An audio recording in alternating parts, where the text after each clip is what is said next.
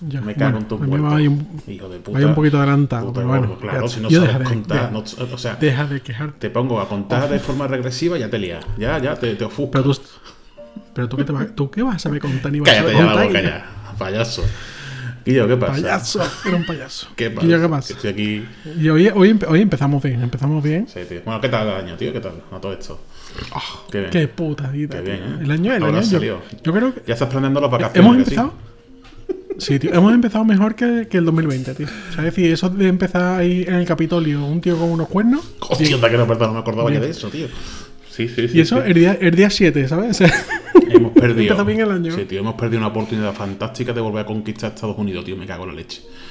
En fin, pero bueno, tío. bueno, re- realmente, anteriormente teníamos solo la mitad de Estados Unidos. Bueno, pues íbamos a ir por La otra mitad. coño. los ingleses y... Ah, Las Sí, ingleses, pues eso- están- eso molaría, las ¿no? ingleses ya tienen bastante con lo que tienen, a ver.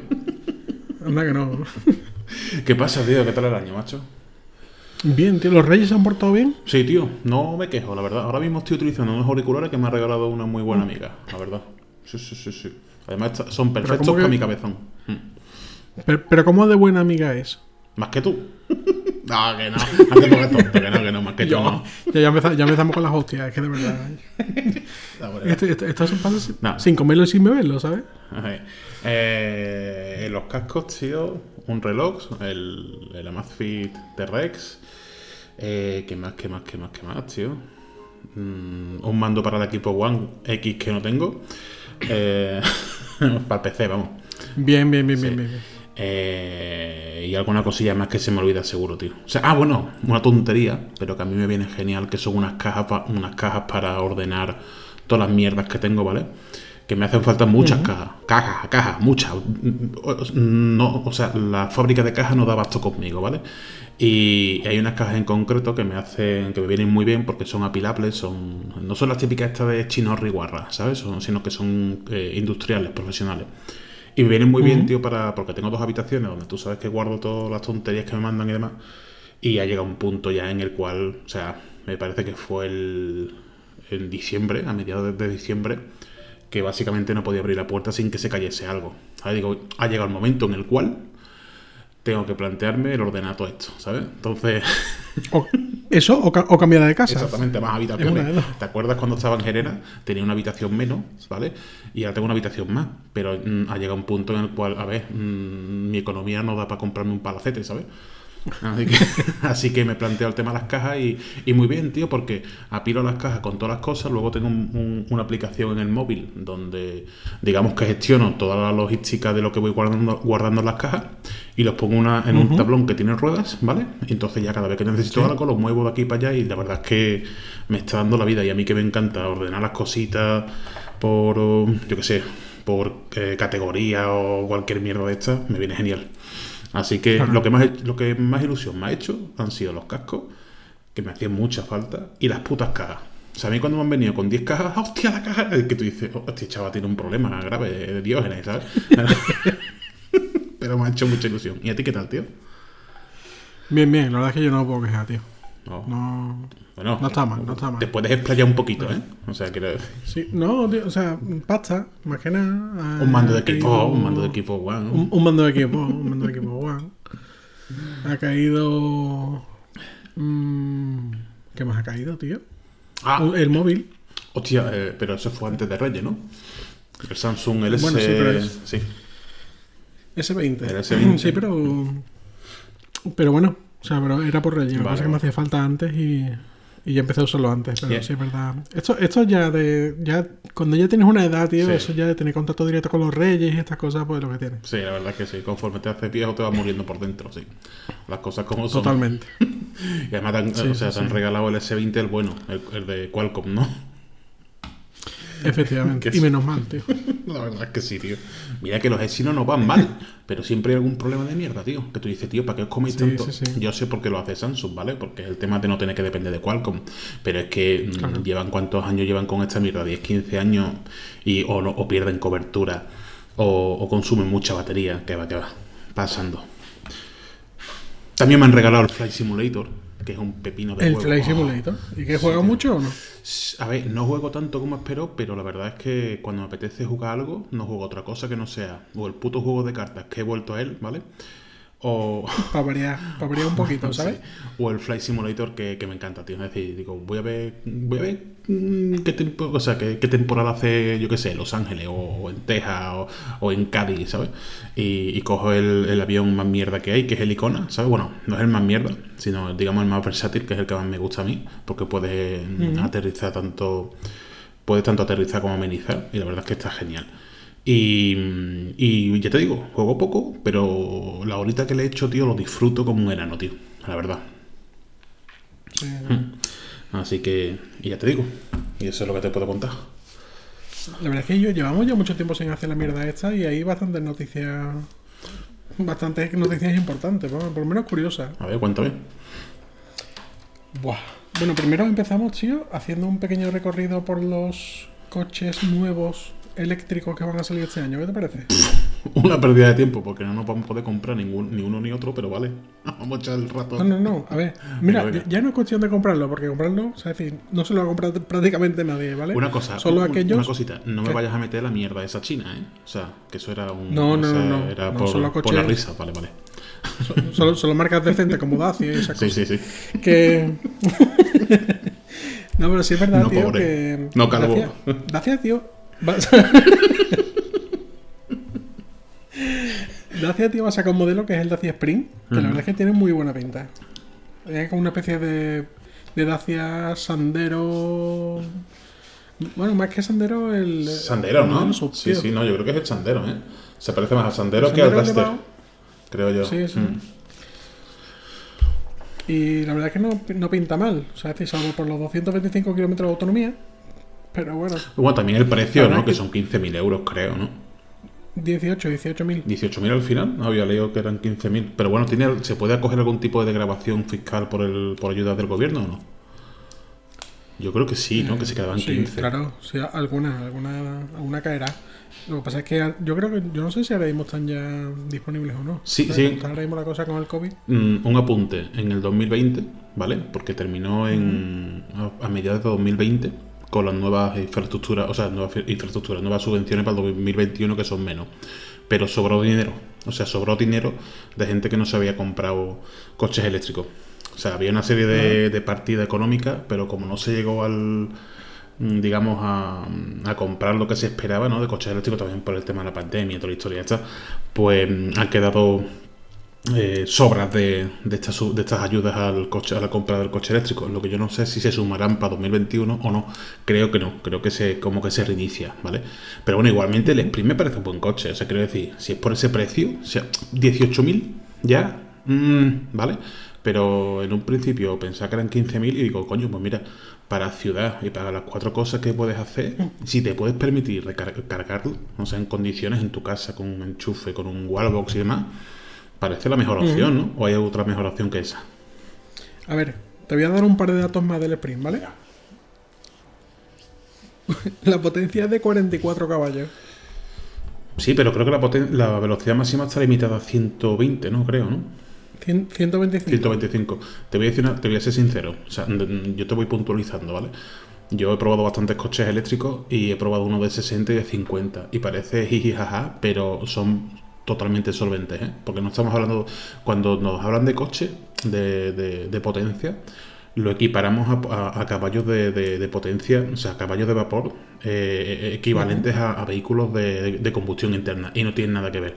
Porque en un coche de combustión interna, rara vez, a no ser que vayas al corte, obtienes ese, eh, esas prestaciones. Además de que por la pérdida de la potencia calorífica, eh, calórica pierden muchas muchas prestaciones también, ¿no? Entonces, yo he conducido coches de 50 caballos, 60 caballos y he salido derrapando y he, digamos, cuando me he picado entre con, por, por las risas, ¿no?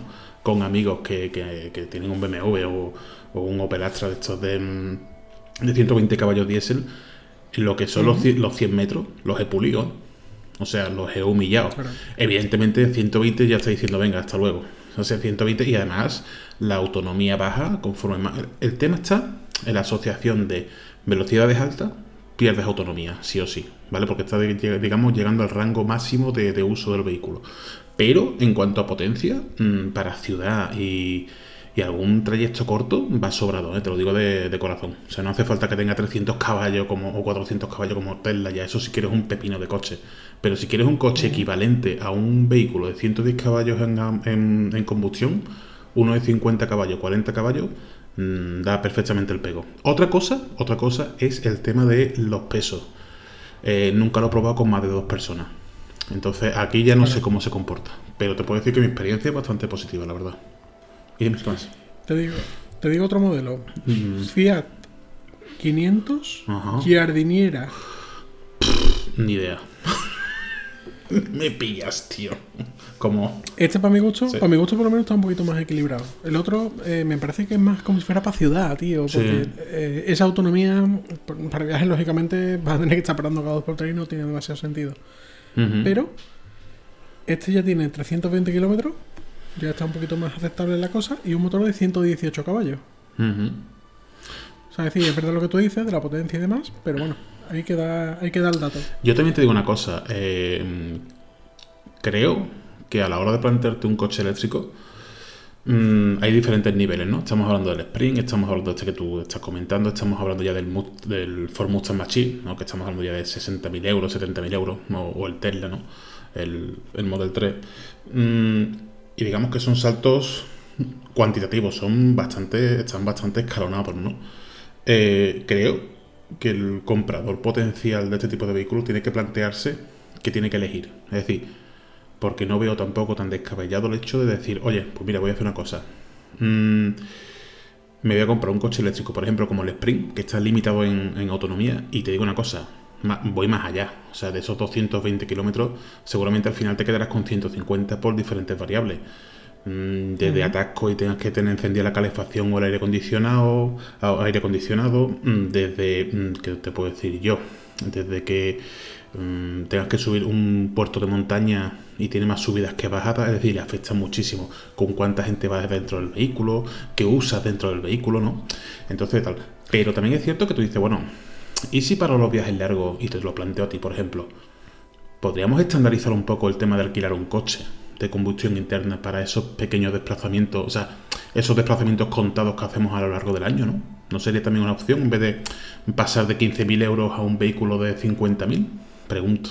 Sí, sí, total, totalmente. Vamos, incluso en la posibilidad de que de alquilar los coches eléctricos que tengan mayor autonomía para esos desplazamientos. Por ejemplo. Sí, sí, sí, Lo totalmente. que pasa es que ahí hay un condicionante que es el que es una situación de emergencia, ¿no? Por ejemplo, lo que ocurrió en la M30, la M40 con la nevada, Joder, sí. eso, eso te llega a pillar con un coche eléctrico y estás Sí, jodido. Diga lo que digan. Eh. Diga lo que. No, las la baterías tienen precalentamiento, ga- gastan no sé cuántos kilovatios hora. Mentira, porque ya se han dado un par de casos. Vamos, salieron también en la tele. O sea, de gente precisamente con telas. Y que supuestamente la teoría debería de darle autonomía para estar calentito, pero en ese momento, pues el coche prioriza mantener las baterías calientes antes que los ocupantes. Tú te quedas como diciendo, no sé, llámalo fallo de diseño, llámalo que yo soy el último mojón aquí, ¿sabes? Pero, pero Sí, coño, sí, sí. es decir, mm, a día de hoy, eh, bajo esas condiciones, ¿no? Que, que sí que es cierto que son condiciones muy puntuales, todo lo que tú quieras, pero que son condiciones que se pueden, que se pueden dar y un coche eléctrico no es la mejor opción, evidentemente. Totalmente. Mm. Mm. Sí. Bueno, y ya después hay otros modelos, por supuesto, BMW, eh, Audi, eh, Jaguar, mm, ¿vale? Todas esas marcas que son marcas un poco más premium. Pero hay otro modelo también curioso que es el, el Citroën EC4, Sí. ¿vale? Que viene con 350 kilómetros. O sea, yo creo que viene directamente a competir con, con el modelo que hemos hablado. Sí. Y, y es curioso, ¿no? Se están, se están empezando a estandarizar alrededor de los 300 kilómetros. Ujú. Eh, los modelos un poco más generalistas y aquellos modelos que sean un poquito más más premium se sitúan alrededor de los 500, ¿no? Ujú. 500, 600, incluso con rango extendido llegando a los 800, incluso 2000 ya con como es el caso del Opel Ampera, por ejemplo, Ujú. porque ya es una tecnología algo diferente, no lo que estamos acostumbrados. Por cierto, novedad, Dime. han sacado, es, bueno, están están ya presentando una nueva batería que se carga en 5 minutos. Tengo que, Ojito, ¿te acuerdas, ¿te acuerdas de lo que lo estuvimos Sí. hablando? Y, y para mí que el futuro va a estar por ahí. tengo que verlo. tengo que verlo, El futuro verdad. me parece a mí que va a estar por ahí. Mm. Una, una puntualización sobre el Citroën C4, ¿vale? La versión eléctrica. El C4 mm, ya se ha estado probando, ya les está llegando las unidades de prensa a los diferentes periodistas y demás, y tiene un gran problema. O sea, mm, no puntualizan sobre ello, pero creo que hay que tenerlo bastante en cuenta. La plataforma que utiliza, la MRV creo que es, ¿vale? que es la utilizada para todos los vehículos, tiene una plataforma eh, inferior debajo de los asientos, tanto delanteros como traseros, para poner la batería. Te compres el C4 que te compres, ese hueco lo tiene ahí abajo, ¿vale? Es decir, aunque no tenga batería, está hueco. Y tú dices, bueno, ¿y qué tiene? O sea, ¿es relevante? Sí, porque le quita bastante espacio, es decir, es de los Citroën eh, C4 con menos espacio interior. Tanto es así que las plazas traseras, si mides 1,78, te das con el techo. Y sí, y digo, mm, o sea, quiero decir, que, tengas que sacrificar eso en el Citroën eléctrico lo puedo entender, pero coño, o sea, el que se compre un diésel se tiene que joder igual, aunque ese espacio, o sea, ese espacio está ahí eh, tirado, o sea, se ha sacrificado simplemente por no desarrollar una versión específica para los combustión internas que aprovechen, que aprovechen ese espacio, ¿sabes? Y creo que es algo a tener en cuenta cuando te compras el coche, mm, mírate, o sea, si tienes pensado, míratelo porque yo creo que las próximas revisiones lo, remirarán. Creo que les ha pillado un poco porque es lo que tú dices, no han salido bastantes modelos y ellos no se pueden quedar atrás. Pero creo que ha sido una cagada. O sea, no te pueden quitar espacio por la cara. pero bueno, solamente déjalo ahí. Y el tema de los BMW, ¿de qué precio estamos hablando? O de los Audi, por ejemplo. O el Golf, creo que también va a tener su versión eléctrica, ¿no? Creo que este es el más, el más plausible, ¿no?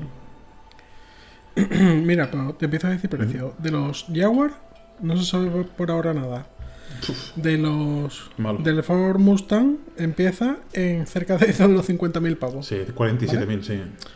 48.900 me parece a mí aquí. Eh, y esos son los, los modelos, o sea, decir, los modelos no llegando a las marcas premium, ¿vale? Pues, hombre, Jaguar sí, ¿vale? Claro. Pero, bueno, por ejemplo, el, el Citroën se encuentra en los 32.000 pavos. ¿Citroën C4E? Sí, Citroën C4E. Ajá. Bueno, no es mala, no es mala opción. No, exactamente, eso es lo que yo te voy a decir. No es, no es mala opción y sobre todo viendo eh, cómo se están encareciendo los modelos, tío, de, de los coches. Premium, ¿no? De los coches de combustión actualmente, que, se están creciendo una, una Sí, tío. La verdad es que es un poquito desastre. Sobre todo por el hecho de que mm, muchas de, esos modelos tienen que asumir el, o sea, el, hecho de no sacar vehículos eléctricos hace que las restricciones corporativas que impone la, Unión Europea en cuanto mm, a impuestos y demás, ¿no? A, a gravámenes fiscales y demás, hace que tengan que subirle el precio para, digamos, mm, poder cubrir mm, esas, esas multas, ¿no? O sea, no sé hasta qué punto eso es cierto o no, si se puede asociar directamente con la pandemia, con las bajas ventas, no lo sé. O sea, es decir, el que se plantea comprar un, coche ya para qué. Pero, pero bueno, ahí está, ¿no?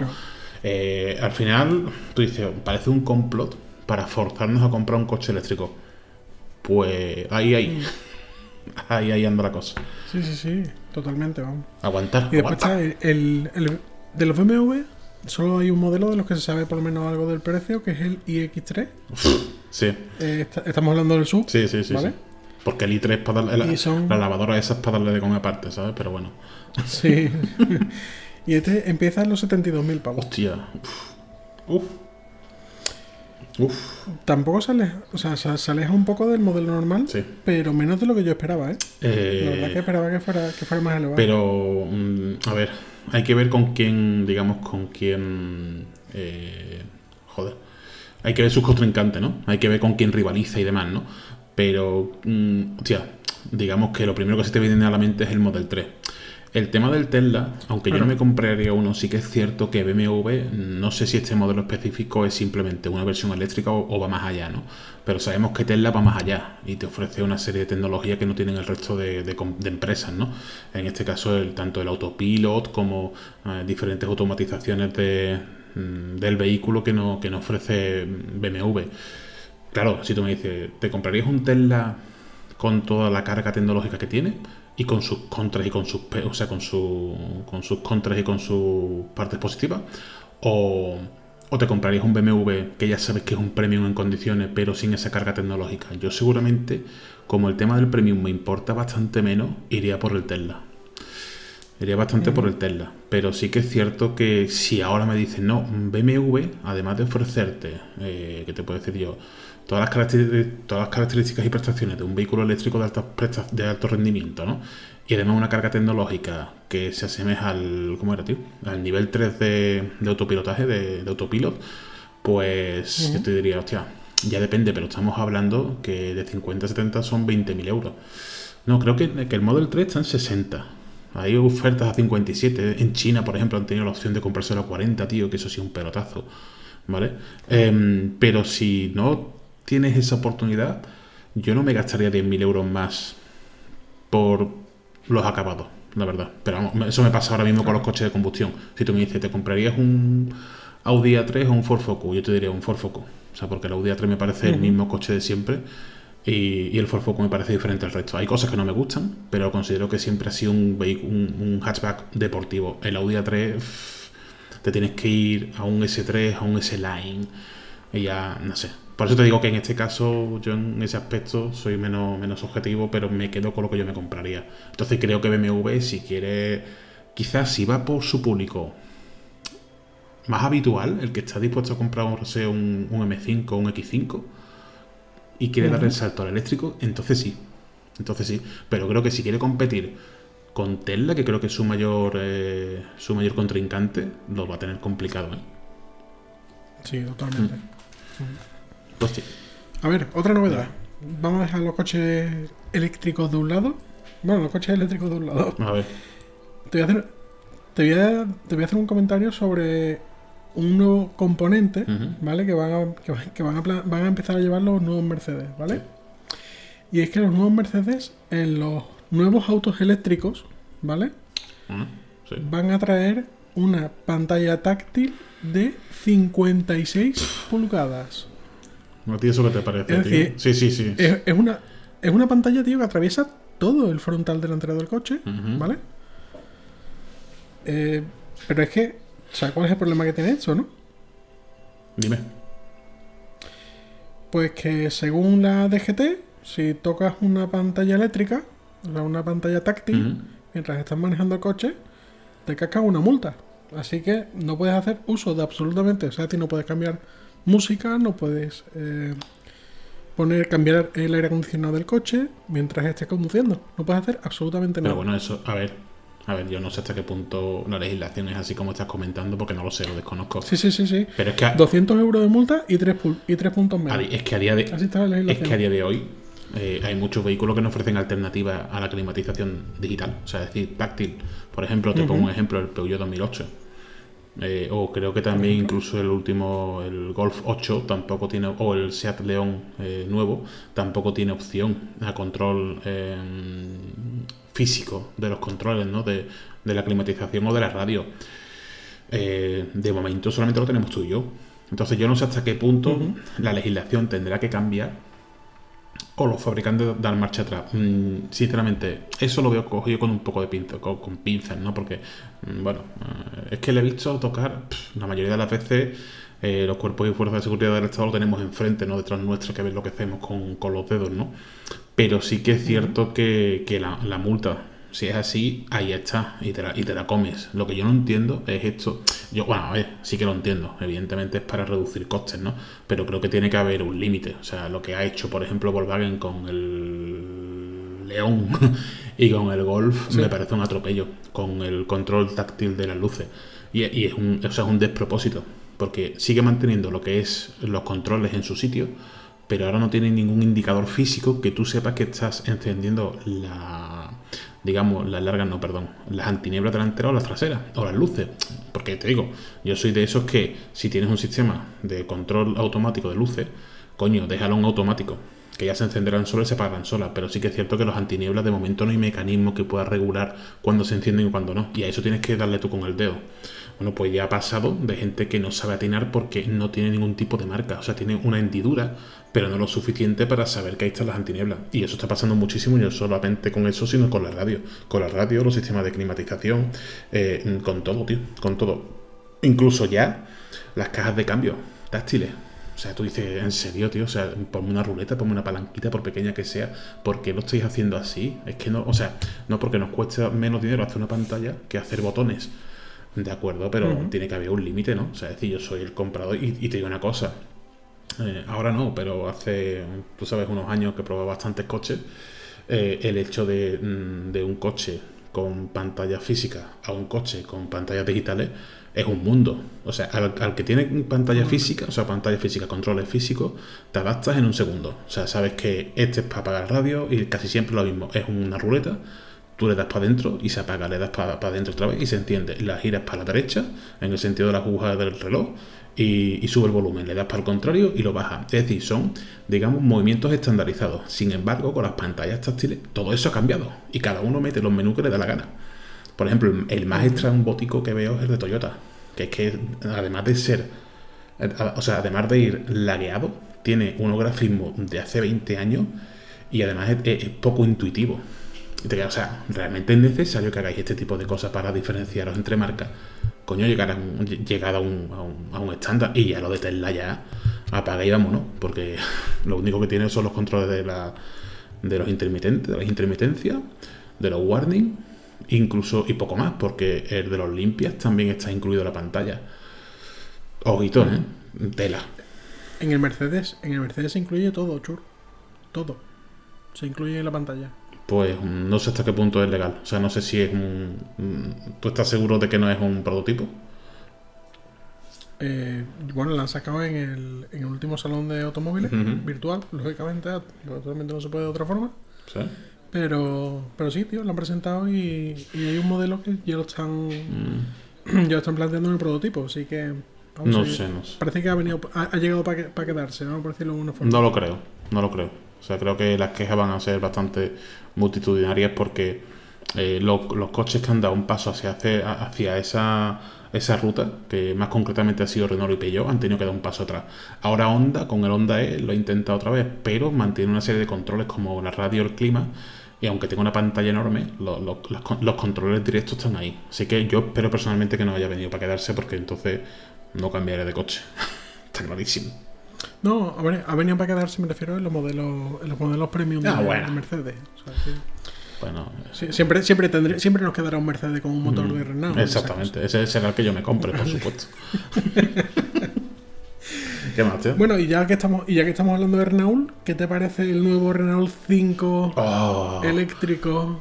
Qué maravilla. Mira, tío, aquí tengo mm, opiniones encontradas, ¿vale? Lo primero, el gran problema de todo esto, o sea, de, de estos prototipos que nos venden, es que al final, por mucho que digan, se va a parecer mucho al que se ha presentado en Ginebra, en Bruselas o en el coño de la Bernarda, ¿vale? El, la realidad es que al final cambian bastante.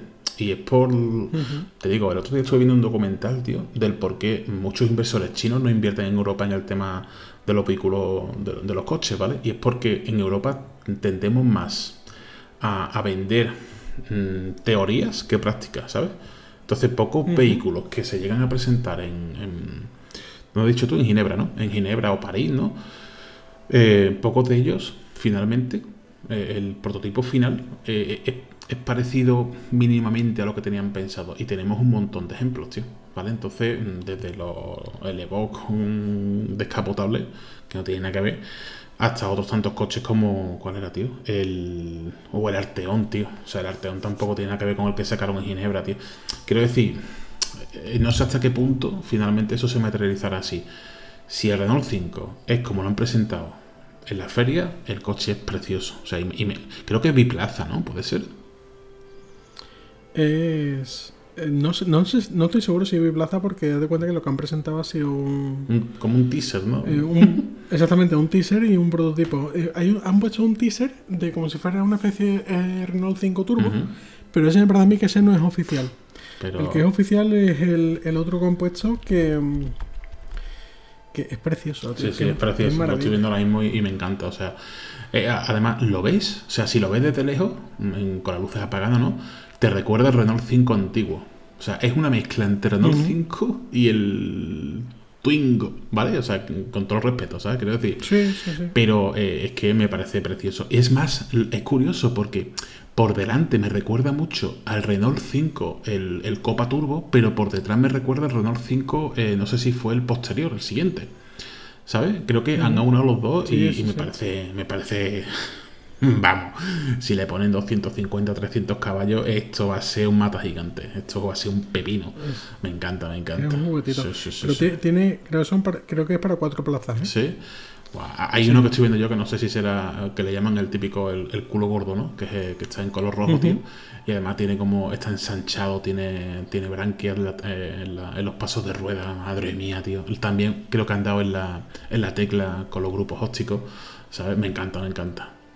Me encanta. Sí, O sea, si pudiese me compraba uno. Y, y mire, ahora me, me ha salido el, lo que es el Renault 5 Turbo original, tío. ¿Que ¿Te acuerdas ese que tenía un montón de luces delanteras, tío? Que tenía, son 1, 2, 3, Sí. 6, 8 faros, tío. Buah, madre mía. No te he visto, no te, ¿cómo no me vas a ver, hijo de puta? si tengo el sol delante del, del parachoque, cabrón. Qué maravilla, tío. Ojalá, tío, ojalá se materialice y porque, mm, o sea, creo que, que en este caso eh, Renault al resto de compañías le va a dar la boca. O sea, si ya nos parece chulo el Honda E, este Renault 5 puede ser un, un antes y un después del- en el mercado auto- de automoción, tío. Mm, Sin duda, tío. Sí, de precio que- nada, ¿no? De precio, no, no. Actualmente, bueno, se habla, se comenta que también va a salir un modelo con el con el R4, Hostia, ¿verdad? Hostia, Pero- joder, cuatro latas, tío. Sí. Pero el, el R4 no está confirmado todavía. El R5 ya ya sí se ha confirmado de forma oficial. No se sabe todavía si va a ser solo un teaser o, un- o una propuesta y, y habrá que esperar a ver si finalmente llega a los mercados. Pero esto es como esto es como todo. Y más como están ahora mismo las cosas que tienen que sacar modelos más asequibles económicamente. Pero es precioso, ¿eh? O sea, desde la forma del coche hasta las llantas. Es para decirle a Tesla, mira Tesla, ¿ves cómo se pueden hacer coches bonitos y eléctricos, tío? Por Dios, Totalmente. es precioso, precioso. Habrá- que ver la autonomía también. Eso a mí me da igual, como si yo tengo que empujar. Sea, es, Como si me cojo una nevada en la Me M30. da igual, me, me quedo allí, me saco la tienda de campaña, coño. Que soy vasco copón. Y ya por mi parte, para finalizar con el tema de coches, un coche que me ha llamado mucho, mucho la atención, A tío. ver. El Sony Vision S. ¿Te suena? Ni idea, pero vamos, esto te lo busco yo ahora mismo aquí en el amigo. Pues, tío, un coche, ¿vale? Sí. Con doble motor eléctrico, con 536 caballos, con Hostia. 40 sensores alrededor del jodido coche. Tío, tiene, o sea, para que, te, para que te una idea, tiene 18 radares incluidos, 18 cámaras top. Es, es una cosa de loco. Tiene sistema de reconocimiento facial, sistema de reconocimiento de voz y de gestos. A ver, a ver. Eh, aparece incluso aparece incluso un mando de la PlayStation conectada al coche que miedo me da miedo me da.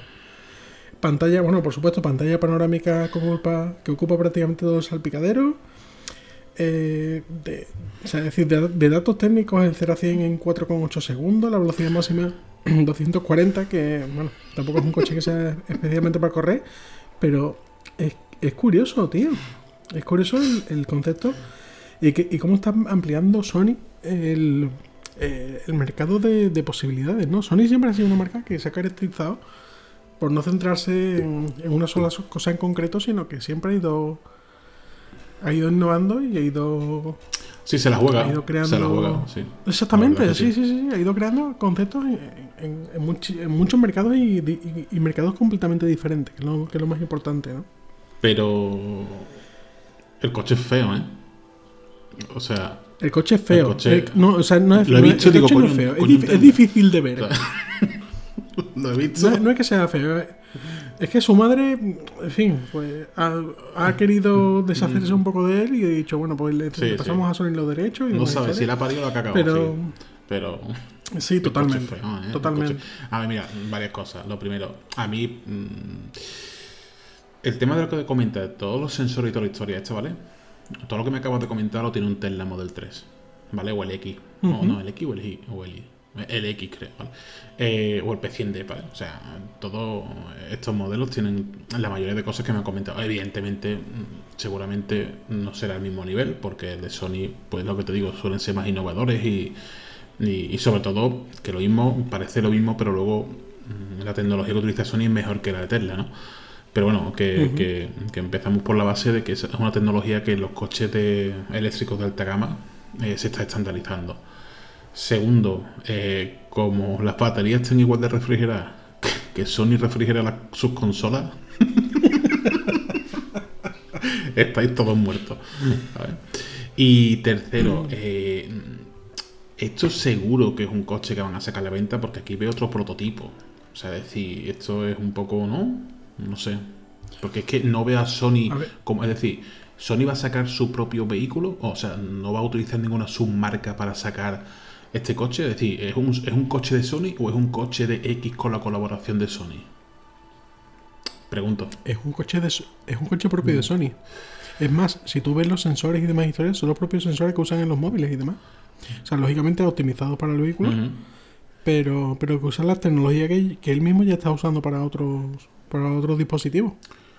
Bueno, parece una, una opción diferente, pero ya te digo, hasta que no lo vea en el mercado, esto es, lo que te digo. O sea, los salones de exposiciones están muy bien para exponer, pero es que finalmente no sale ni el 30% al mercado, como dijeron sus fabricantes, ¿sabes? Se comen mucho, ¿sabes?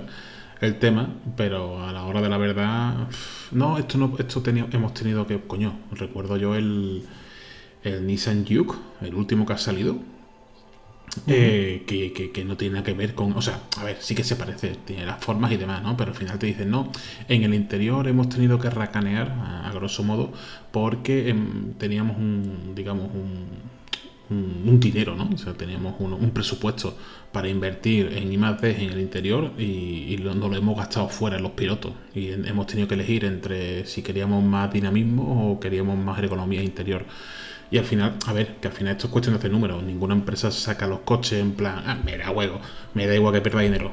¿no? Evidentemente los coches están hechos para ganar pasta, ¿no? Pero, pero que se suben mucho en plan, que yo lo entiendo, o sea, que tienen que llamar la atención. Pero joder, relajar un poco la praga, ¿vale? Y, vamos a bajar un poco el nivel, porque después cuando llega el coche a la venta, tú dices, joder, tío, yo que sigo, que sigo el mundo del motor y este coche no tiene nada que ver con el que me vendisteis en, en Ginebra, coño. No sé, yo de momento soy, en ese aspecto soy más cauteloso, también me hago más viejo, tengo menos emociones, mi alma está un poco más muerta, ya me da igual. Dice, mañana vamos a morir todos. Coño, pues mira, 24 horas de más que tenemos. ¿Y papá? A jugar a la consola. Pues sí. Me iba a decir otra cosa, pero me voy a callar. Dila, dila, si estamos con, no nos escucha con tu madre. Hola, venga, toma por culo. ¿Qué más, tío? mira, otra, otra curiosidad. A ver. IKEA sí. ha sacado unos modelos a escala hechos de cartón, ¿vale? de, la Play, de la PlayStation 5 y de la Xbox, tanto de la Series S como de la Series X, para que tú puedas ir por el IKEA comprobando si cabe en su mueble. No joda. Hostia, pues mira, está muy bien. Sí, sí. Está, está muy. Ah, pues mira, sí, sí, sí, estoy viendo aquí ahora mismo, tío. Hostia, pues está. Es interesante. Se han gastado más pasta en hacer el molde de la PS5 que el de la equipo, porque el equipo es una caja. Caja de cuatro esquinas, ¿eh? Pero, te voy a decir una cosa, pero después la caja, la caja es lo que tú quieres después para guardar cosas. así que por mucho que te vendan una u otra cosa. Sí, sí, sí, sí. Pues mira, está muy interesante, tío. La verdad es que sí. En cuanto menos curioso. Otra cosa curiosa. Em, ¿Sabes que para hacer la primera Xbox eh, se bueno, compraron varios modelos de, de Play 2 para inspirarse en su modelo y crear así la Xbox primera? Mm, a ver, mm, así de concreto no. Sabía que Microsoft había hecho un. ¿Cómo se llama, tío? Tiene un nombre en inglés que no me acuerdo. En español no sé traducirlo. Eh, Ay, ay, ay. Experimento no, tío. ¿Cómo se llama? Había. Ah, menos mal que eso después se puede cortar. Había hecho. había hecho una. Había explorado el mercado, ¿vale? Y, a sus posibles competidores y demás historias. Y habían hecho un ejercicio de, de, observación. Entonces, habían yo recuerdo, o sea, por lo que yo escuché, que habían comprado desde un montón de PlayStation 1 y 2, que era con la que iba a competir pero más concretamente uno para saber, eh, digamos, las pretensiones de Sony en el futuro. ¿Vale? Y en base a eso, hacer su consola de una forma u de otra, porque ten en cuenta que la Xbox, si no recuerdo mal, salió al, al mismo tiempo que la Play o poco tiempo o antes o después, ¿vale? Pero en poco espacio, en poco espacio-tiempo. Y en Microsoft llevaba desarrollando la primera Xbox junto con Sega, aunque no se haya confirmado nunca en la vida, ¿vale? Pero yo estoy seguro de que es así, porque tiene muchísimas similitudes con la, con la Dreamcast, eh, junto con Sega, como entre 5 y 7 años antes. O sea que en la época de la PlayStation 1 ya Microsoft dijo, vamos a meternos en este, en este campo que nos interesa. Y a la vista está. Y te voy a decir una cosa, eh, con la, al, final, al finalizar la primera equipo 360 eh, y el inicio de la equipo One, ¿vale? Con el desastre que tuvo el, el papanata de, del CERNI, eh, casi se plantean el hecho de retirarse de la guerra de las consolas. Hasta que llegó aquí el amigo, nuestro amigo Phil Spencer, ¿sabes? querido por todos, porque es que es un tío cojonudo, que si te cae mal esa persona es que eres basura, ¿sabes? Entonces, es un tío que no quiere, no quiere guerras con nadie, no quiere historias con nadie, que somos todos amigos, ¿sabes? Entonces, y, gracias a él y a la confianza que, que, ha inspirado, ¿no? Microsoft está ahí, y también por las políticas que ha desarrollado. Bueno, tú te has enterado de lo último, esto que, que, Microsoft intenta subir el precio del equipo Light Gold, ha visto la reacción de los jugadores y ha dicho bueno, bueno, que era broma, ¿eh? Que era bromi. que no pongáis así. Que era broma. Y por cierto, aquello que sea en free to play ya no hace falta tampoco, ¿vale? ¿Eh? Que era bromi, que era chicos. No pongáis tontorrones. que digo, no me hagas un. ¿Cómo se llama, tío? Un TV, TV, TV, ¿te acuerdas del equipo One, ¿sabes? Y al final han reculado sí. no vayamos a joderlo otra vez, ¿sabes? no, pues, pues, pues, lo que yo estaba comentando, tío, es que cuando fue el, eh, la primera equipo, se encontraron, tío, con problemas de que se apagaba y que rayaba los discos de forma continua. Y por lo visto optaron por comprar varias PS2, desmontarlas y, ver el funcionamiento entero que tenían para, basarse en ellos para hacer ciertas ciertos componentes de, Microsoft. ¿Y, dónde has visto eso? Pues eh, en Somos Xbox. Pues. Vamos, y está, está basado en, en un comentario. Eh, vamos, que te dice incluso concretamente fueron Roy Batch y Todd Holman, los jefes de hardware, quienes hicieron, quienes hicieron este tema, ¿no? Ajá. que dan, datos y además eh, es el propio Greenberg el que, el que lo ha confirmado todo, así que Aaron Greenberg. Que es el jefe de planificación de negocio, o sea que... Mm, pues ni idea, tío, hombre, si lo han confirmado ellos, evidentemente así será, pero no sé, yo recuerdo que lo, con la primera equipo, tanto con la primera equipo como con la segunda, con la 360, eh, Microsoft tenía una serie de, de acuerdos comerciales con Toshiba, con Thomson, Samsung y LG con el tema de los lectores, porque yo recuerdo que mi primera, yo fui de esos, o sea, de esos ignorantes de la vida, ¿no? que dijeron, me la juego con la equipo. y yo quiero ver Halo, yo quiero ser diferente al resto para variar, ¿sabes? Y me compré el equipo y me tocó un lector Thompson que efectivamente rayaba los discos. ¿Qué es lo que pasa? Que el servicio por venta de Microsoft, tanto en el 2001 como actualmente, era la caña. Se, le comenté lo que me ocurría y me cambiaron desde el equipo hasta los juegos. O sea, yo le, le enseñaba, le mandé la consola con los juegos rayados y me mandaron nuevamente los jugos, incluso precintados, o sea, con su caja y todo nuevo. dije, hostia, puta. Me metió en, en, las consolas de los que tienen nivel, tío. Aquí, aquí hay pasta, ¿eh? Por cierto, hablando de los acuerdos que hay que tiene Microsoft con algunas empresas, eh, ¿sabe por qué siguen llevando pilas los mandos de, de equipo? A ver, sorprenderé. Por, equipo, por, la distribución. Se ha desvelado no, porque hicieron un acuerdo a largo plazo con Duracell. Venga ya, venga, me jodas. Sí, tío. y se, sí, sí, sí. Y se, en serio, y no solo eso, no solo eso, que si, si tú te fijas, los las pilas, que además que es verdad, las pilas que llevan incluidas los mandos y demás historias, son todas Duracell. Que sí, que sí, bueno, pero esto pasa desde la, desde la 360, quiero decir. Pero, sí, a, sí, ver, sí. a ver, a ver, mm, yo esto lo cojo con pinza, ¿eh? O sea, quiero decir, que dices, joder, qué escéptico eres, cabrón. Tú ya lo sabes, yo no me fío ni de mi puta sombra. Esa es una hija de puta, ¿vale? Eso ya lo sé yo. Pero, pero, es decir, te gastas 7.500 millones de pavos en comprar un chorro de estudio y no te gastas, yo qué sé, vamos, venga, 5 millones, 5 millones de pavos en decirle a tu hacer, venga, deja de joder, ¿sabes? Mm, no lo veo. A ver, a ver, no lo veo, no me lo creo. Ahora, tú me dices, es que entonces, ¿qué sentido tiene a que sigan con las putas pilas en vez de con batería? No lo sé, porque Nintendo es, capaz de hacer las cosas bien con su mando Pro de Switch, ¿vale? Aunque a mí la Switch me parezca lo que me parece. Em, pero con el mando lo han hecho muy bien. Es un mando que, es preciso, tiene buena ergonomía, eh, buena autonomía y, una gran calidad, ¿no? Es decir, funciona muy bien. O sea, que pesa poco, genial. ¿Por qué Microsoft en pleno 2021 te sigue vendiendo un mando como lo hacía en 2005? Pues no lo sé.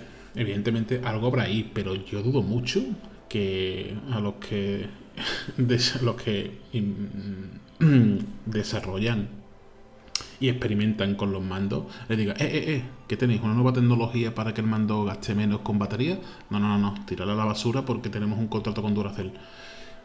Me parece, no sé, yo desconfío de esa información. ¿Qué quiere que te diga? Ahora, tú me dices, y yo, tú tienes un mando del equipo, tú tienes batería, yo utilizo batería, ¿vale? Utilizaría. ¿Entiendes a la gente que utiliza pilas? Sí, sí. ¿Por qué? Porque de siempre, es decir porque he tenido mandos de, con batería y con pilas y las pilas te dan mayor autonomía. Problema para mí, el tema de cambiar las pilas para mí es un coñazo, con lo cual sacrifico eh, un poco, bastante autonomía por la comodidad de simplemente conectarle, porque ya te digo, yo es que no ni siquiera le conecto un cable USB, yo tengo un conector de estos que son imantados, ¿vale? Que dejaré si eso el enlace por aquí porque son bastante bastante apañados. Y lo que hago es conectarlo directamente, que, o sea, cojo el cable, lo, enfilo un poco para el conector y se pega. O sea, están imantados y hace clock y se pone a cargar, ¿sabes? Entonces, esa comodidad no me la ofrece el tema de cambiar las pilas, después las pilas ponerla a cargar. Uf, me parece un poco coñazo, pero bueno, si la información está confirmada, mm, Microsoft ponte las pilas, no puede dejar que te mamone Duracell, tío. Nunca mejor dicho, ¿no? Nunca mejor dicho. Así que. Venga, vamos. Vamos, vamos, vamos con, con más novedades. Pero yo, un poquito, vamos saliendo un poco de la tendencia que esto parece chataca, coño. Sí, no, no, no, eh, espérate, vamos, vamos, vamos a terminar, es que todavía quedan novedades y diretes. respecto a este tema. ¿Eh?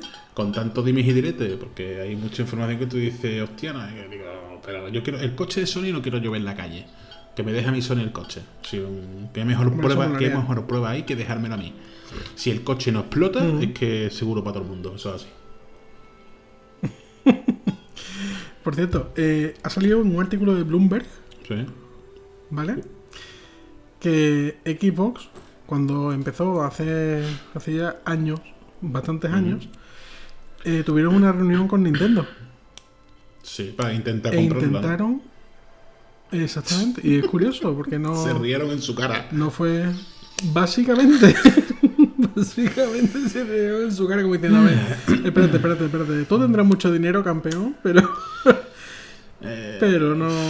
No, aquí, aquí no juegas. Eh, es lo típico de las marcas americanas. O sea, es decir, si no puedes superar a tu competencia, la intentas comprar. Es una filosofía de, de, si no puedo contigo, te reviento pero que Japón mm, no la comparte. Y, y, vamos, yo he leído según qué artículos y demás, y, precisamente dijeron eso, que, básicamente cuando abandonaron el despacho, los, japoneses dijeron, vaya puto lerdo, ¿sabes? no sabéis ni por dónde coño del aire. Y a la vista está que al final, pues mira, tenían razones para irse, porque ni la compraron antes, ni la van a comprar ahora, ni la van a comprar mañana. O sea, Nintendo, mientras siga haciendo las cosas como las hace, les va a ir bien. Otra cosa es, eh, pues, que Sega. Bueno, pero es que si no pueden con Sega, ¿cómo vas a comprar Nintendo? Es imposible. Ten en cuenta además, tío, que esto es un poco como, como lo que ha ocurrido también ahora con CD Projekt. Es decir, son empresas tan potentes y que representan tanto, porque CD Projekt con el tema de, del Cyberpunk, sus acciones han caído y eso les pasa por hacer la mierda esta de meterse en bolsa. Pero bueno, ahora digamos que hay una teoría en la cual ¿vale? Em, le puedes hacer una OPA hostil y hacerte con las acciones mayoritarias de esa empresa. Y la empresa es tuya, ¿vale? O sea, esto en plan cuñado, ¿vale? Porque todo esto es más complicado y tal. Pero que eh, esa es la teoría. La práctica es que. Uy, ¿sabes qué iba a decir, tío? Verá. Sorpréndeme. Polacia. Polacia. en vez de Polonia, tío. Eh, los, los polacos, tío, eh, es como lo que te digo, Samsung. Eh, Samsung también ha pasado sus altibajos, pero es un es el buque insignia de Corea del Sur, ¿sabes? Entonces, Corea no va a dejar que caiga Samsung, igual que Polonia no va a dejar que caiga CD Projekt. En este caso, Japón no va a dejar que Nintendo se venda, porque además creo recordar, igual que Sony, ¿eh? esto es igual que Sony, creo recordar que el Estado tiene acciones mayoritarias sobre este tipo de empresas, igual que China las tiene sobre Huawei o, Xiaomi. Es decir, no es que trabajen para el Estado, pero es el orgullo patrio del Estado. Venderla no es una opción. Así que por eso te digo que, que, eso sería la teoría, pero, pero creo que los Yankees en ese momento dijeron, hemos patinado un poquito, ¿sabes? Y encima se han reído en nuestra cara. Por cierto, hablando de Cyberproject, ¿sabes? De, de, Cyberproject, ojo. No. No de, no de. Hablando de Cyberpunk, tío, ¿sabes que han perdido ya más de un 80% de los jugadores que empezaron a jugar, tío? Normal. O sea, si no tiene online y el offline es como es, pues. Yo qué quiero que te diga. esto, es un, ya te lo comenté en el anterior mm, podcast. Es un drama. Eh, o sea, ¿por qué te parece curioso? ¿Por qué? No, me parece curioso, tío, porque eh, es el videojuego que ha tenido una mayor caída de jugadores. Desde, bueno, desde otros juegos que no podemos mencionar, por lo que fueron en su día, ET, no hablemos de otras cosas, ¿eh? mm.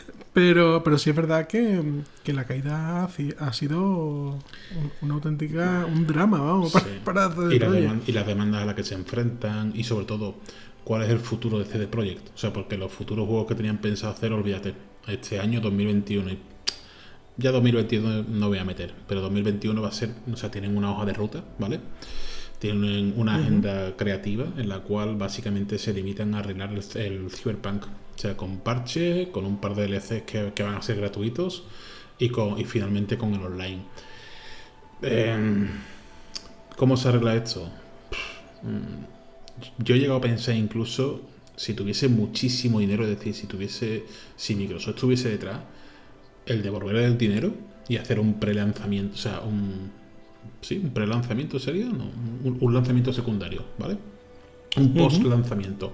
Es decir, mm, sabemos que la hemos cagado tal y cual porque, mm, ya te digo, o sea, primero Sony sigue con, con el Cyberpunk eh, bloqueado en su store. Microsoft eh, tiene un modo, digamos, automático para devolver el dinero. Es decir, si no te, gusta el juego, o sea, te devuelven el dinero en 5 minutos. Eh, las expectativas de confianza en CD Projekt están en la mierda. Entonces, no me cabe duda que lo arreglarán.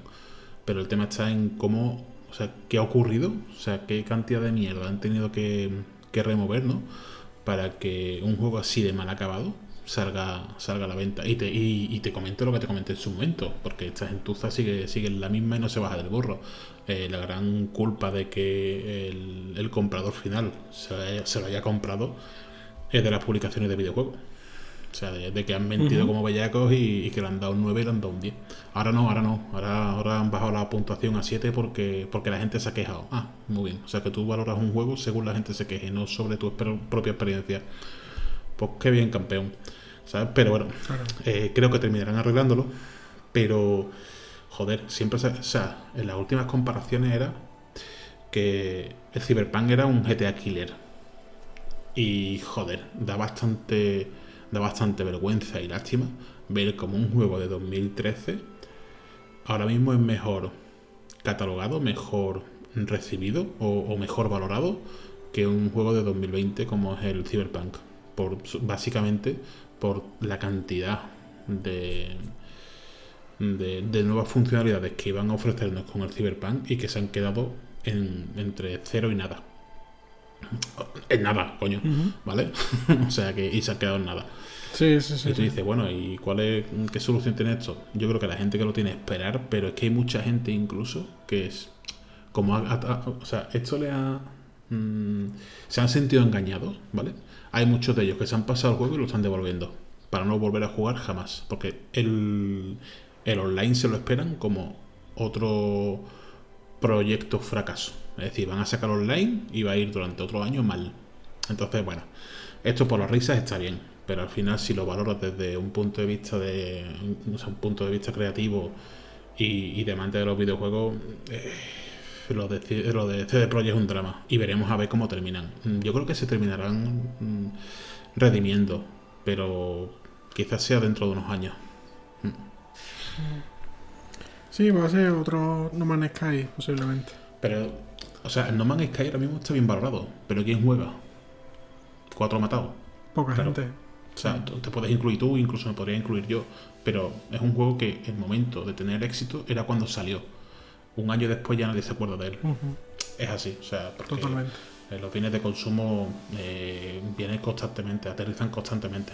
Hoy eres nuevo, mañana eres, viejo, y eso es así. Entonces, bueno, por cierto, tío, ¿has visto el nuevo tráiler, eh, el, bueno, el tráiler y la demo del Resident Evil mm, Village? Village People. Village, tío. No, no, no he tenido oportunidad. bueno, se han hecho una cantidad. Sí, tío, me ha encantado, me ha encantado. Además, a ver, me ha sorprendido en el sentido de que. Mmm, a ver, ¿cómo te explico? En el sentido de que tú, cuando te digo Resident Evil, ¿a qué lo asocias?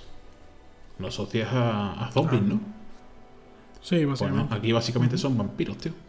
O sea, creo que han, cambiado bastante lo que son las dinámicas de juego y también, o sea, es una mezcla entre Resident Evil, Silent Hill, juego de exploración, o sea, de, de coge esto, ¿sabes? Un poco así. Eh, no sé, tío, me, ha sorprendido para bien. Y luego los personajes, es lo que te digo, hay uno, hay incluso enemigos que tienen una espada.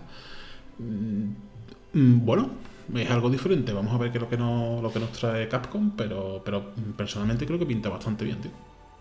Además, un juego. Pues hablando. Sí, sí, sí, dime, dime. No, no, no, termina, termina. Que, mm, el juego además se, se, prevé que va a ser un juego de mucha exploración. ¿Tú te acuerdas el cómo era este juego, tío? Project Zero, ¿puede ser? De unas niñas que van con una cámara, ¿sabes? Pues sin la cámara, pero más de explorar en una, en una mansión, ir descubriendo toda la historia poco a poco, ¿sabes? Sin muchos sobresaltos y, después te vas encontrando los diferentes enemigos. Me parece una experiencia de juego más adulta, me, me gusta, la verdad. Vamos a ver qué trae. qué más. Pues, a ver, una novedad novedosa. Van a sacar un juego nuevo que estaba, va a estar basado en Star Wars. Y lo dice, bueno, otro más, tal y cual. Pero va a ser un juego de mundo abierto. Además es curioso porque no va a estar metido EA en, el videojuego. Gracias a Dios. Sí, gracias a Dios. Bueno, gracias a Dios, va a estar metido Ubisoft. De Guatemala a Guatapeo. Por eso te digo que ya metemos a CD Projekt ya. ¿eh? Y el de mi porre. Pero va a estar, pero eh, va a estar Lucas, Lucasfilm Games y Ubisoft, ¿vale? Para crear un juego de mundo abierto basado en la franquicia de Star Wars. Y quien lo va a llevar a cabo va a ser un, conocido. Eh, que es Julian Garrity, que llevó The Division 2 y The Crew el 1, no el 2.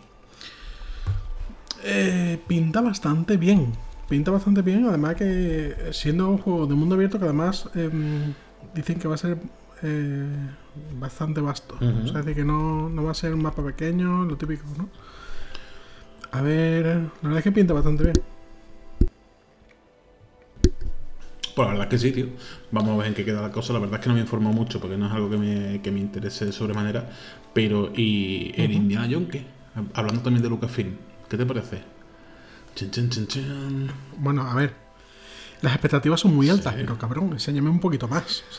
¿Qué más, pero ¿qué más quiere? ahí un teaser. ¿Qué más quiere? Es un Indiana Jones, ¿vale? Realizado por su, me parece que por un subestudio de Bethesda, es decir, por un, por, un estudio de Microsoft, y que vamos a ver si finalmente, ¿vale? Es exclusivo o no. Yo, si Microsoft no es tonta del culo, o sea, es que, a ver, yo creo que para como aliciente a que la gente se compre el equipo, ¿vale? Todo esto depende de la venta. Yo lo pondré exclusivo, pero para sacar muchísima más pasta lo haría multiplataforma. Porque entonces, evidentemente, al abrirte a todo el abanico de consolas y plataformas, ¿no? Eh, desde PC, eh, eh, PlayStation o Stadia, pues, pues los ingresos van a ser mayoritarios. Pero no sé, tío, yo, yo estoy muy ilusionado. Además dicen que, que, que se va a basar en, o sea, como el propio Harrison Ford y demás, ¿sabes? Así que veremos a ver. También, como están también puestos en la película, eh, no te extrañe nada que, sea un lanzamiento simultáneo, tío. Estaría muy bien, tío. Yo no sé, tío. Mm, la verdad que me ha hecho mucha ilusión, la verdad. Sí, sí, sí, sí. Pues mira, habrá que, habrá que verlo, Pero es, lo, es lo que tú dices, ¿no? Es un teaser, mm, aparece en el látigo, la cámara con el logo de Lucasfilm. Bueno, eh, no se ve nada realmente, ¿no? Pero bueno, yo creo que por lo menos el propio anuncio en sí ya creo que es algo para, para hacerse ilusiones. Veremos a ver si finalmente la cagan o no, pero bueno. Sí, sí, sí. Por cierto, ya para terminar con el tema de videojuegos, eh, es curioso cómo se han unido los fans de mm, Ghost of Tsushima. joder, la Virgen. Cortamos, venga. Ghost of Tsushima. Es, cu- es curioso, tío, cómo se han unido los fans de Ghost of Tsushima. Que. Sí, tío, o sea, es decir, es una isla. Vamos, que es curioso porque es una isla que realmente existe, que es de la prefectura de Nagasaki, entre Japón y Corea del Sur. Y, y ha habido, poco después de que saliera el juego, ha habido un tifón que se ha llevado por delante el- uno de los monasterios que apa- aparece en el juego como uno de los lugares más simbólicos. ¿no? No. Y los propios jugadores se han puesto a reunir pasta y demás historias para ayudar con, con la restauración del, de, de la isla y sobre todo de, bueno, de, de las zonas las zonas religiosas de la Puerta de Tori, que es una de las de los de los monumentos especialmente religiosos de la isla. Y, y ya te digo, lo van a restaurar gracias a ese dinero. Y es curioso cómo, cómo la gente se une, ya no solo en el mundo en el mundo de los videojuegos, sino en otras plataformas como puede ser Forocoche y demás historias. Aunque hay, hay- aunque hay muchos churros, de por medio, como suele decir en Forocoche. Claro. Pero pero da, gu- da gusto, tío, ver cómo, cómo la gente se une y, y crea iniciativas de este, de este tipo. ¿no? Sí, yo creo que independientemente de que haya churros o no, como tú bien dices, ¿no? que es algo que pff, es negativo y hay que tener muchísimo cuidado. Y es, y es triste porque hace que cuando haya una iniciativa de este tipo la gente tenga más precauciones y directamente no quiera aportar nada porque no quiere ser mm, víctima de un engaño, ¿no? Eh, también es cierto porque esto, y, sabes de lo que te hablo, porque esto se ha sufrido, lo han sufrido bastante tanto en IEGOL como, como tú bien dices en Forocoche cuando se han hecho colectas y demás, y después se lo ha llevado algún hijo puta, ¿no? Que luego, es lo que te digo, después mm, te quería comentar una cosa, pero bueno, te la voy a comentar después, más tarde si quieres. Eh, es que tampoco, es que es algo privado, pero bueno, yo creo que se puede comentar así por encima, ¿vale? Pero bueno, dicho esto, creo que siempre es positivo, tío. Es decir, que la gente. eh, eh, parece que es muy fácil enfrentarnos y darnos de hostia y muchísimo más complicado que nos unamos por un bien común mm, más, más noble, ¿no? Y cuando ocurren este tipo de cosas, eh, te das cuenta que tú dices, hostia, hay un poquito de esperanza en el ser humano. Y creo que, que es positivo. O sea, que este tipo de cosas ocurran e incluso el hecho de decir, mira, puede ser que sea un engaño, pero no porque tengan miedo a ese engaño hay que dejar de intentar hacer cosas buenas, ¿sabes? Entonces hay que ser Totalmente. precavidos y sobre todo, y lo que te digo, por ejemplo, te pongo el caso de Forocoches porque donde tú y yo nos movamos, mm, aunque siempre haya mucha mierda y bueno, y casi siempre nosotros nos quedamos con las cosas buenas, ¿no? Tanto de Forocoches como EOL y otros, y otros, y otros foros y demás. Eh, lo bueno es que siempre hay alguien que, que sabe más que, que el hijo de puta que viene a dar por culo. ¿Sabes? Entonces, eh, casi siempre, aunque vengan engañando, la- la- las mentiras se acaban cogiendo porque hay gente que desconfía, investiga a esa persona que está haciendo tal colecta y saca toda la mierda. Si no saca nada, no dice nada. Pero si saca algo, lo expone. Y al final, pues quiera que no somos nosotros mismos los que tenemos que tomar la decisión de si tomamos medidas o no tomamos medidas, ¿no? Pero creo que, que es positivo el hecho de juntarnos y decir, hostia, vamos a hacer esto. ¿Tú te acuerdas? Te puse un ejemplo hace, uno, hace unos años. ¿Te acuerdas? Creo que era el EVE Online. ¿Te acuerdas que te dije, eh, se han unificado para... ah, o sea, no sé qué juego es, ¿vale? Disculpadme porque no, ahora mismo no recuerdo. No sé si era el Elite Dangerous o el EVE Online, porque hay un montón, ¿vale? Pero, mm, ¿recuerdas esta anécdota que te conté hace unos meses, tío? Hace unos años. Lo recuerdo, pero Pero, levemente. Lo que no recuerdo es cuál era el juego. Sí, bueno, que era que. O sea, era un juego online, ¿vale? De naves tipo Elite Dangerous, ¿no? Donde cada uno pues tiene eh, su, su rol, tiene su, su trabajo, tiene su economía y demás historia, ¿no? Y tú te vas relacionando con los diferentes personajes, con los diferentes usuarios que, que, que van, eh, digamos, pululando por toda por todo ese ecosistema, ¿no? Bueno, pues. Fue, fue el, el élite, el élite, el élite Creo, creo, creo, ¿eh? No, no estoy seguro, porque lo, te digo. Sí, Pero bueno, sí, sí, igualmente, eh, claro, ¿qué es lo que ocurrió? La, la desarrolladora, cada X años va haciendo una actualización y creo, pensó que en ese momento era el momento más adecuado para mm, meter una inteligencia artificial a modo de extraterrestres, ¿no?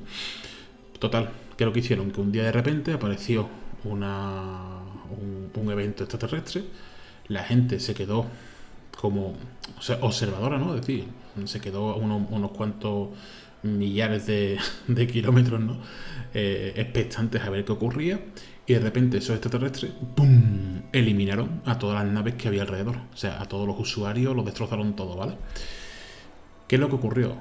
Que todo el tiempo que se pasaban con el pillaje, el pirateo, que si yo, yo te jodo a ti, te, te destrozo la nave y tal y cual, todo eso pasó a un segundo plano. Y, y, todos los clanes que se habían realizado se habían unificado para ir todos en, una única, digamos, eh, como, como, una única fuerza hacia ese evento extraterrestre.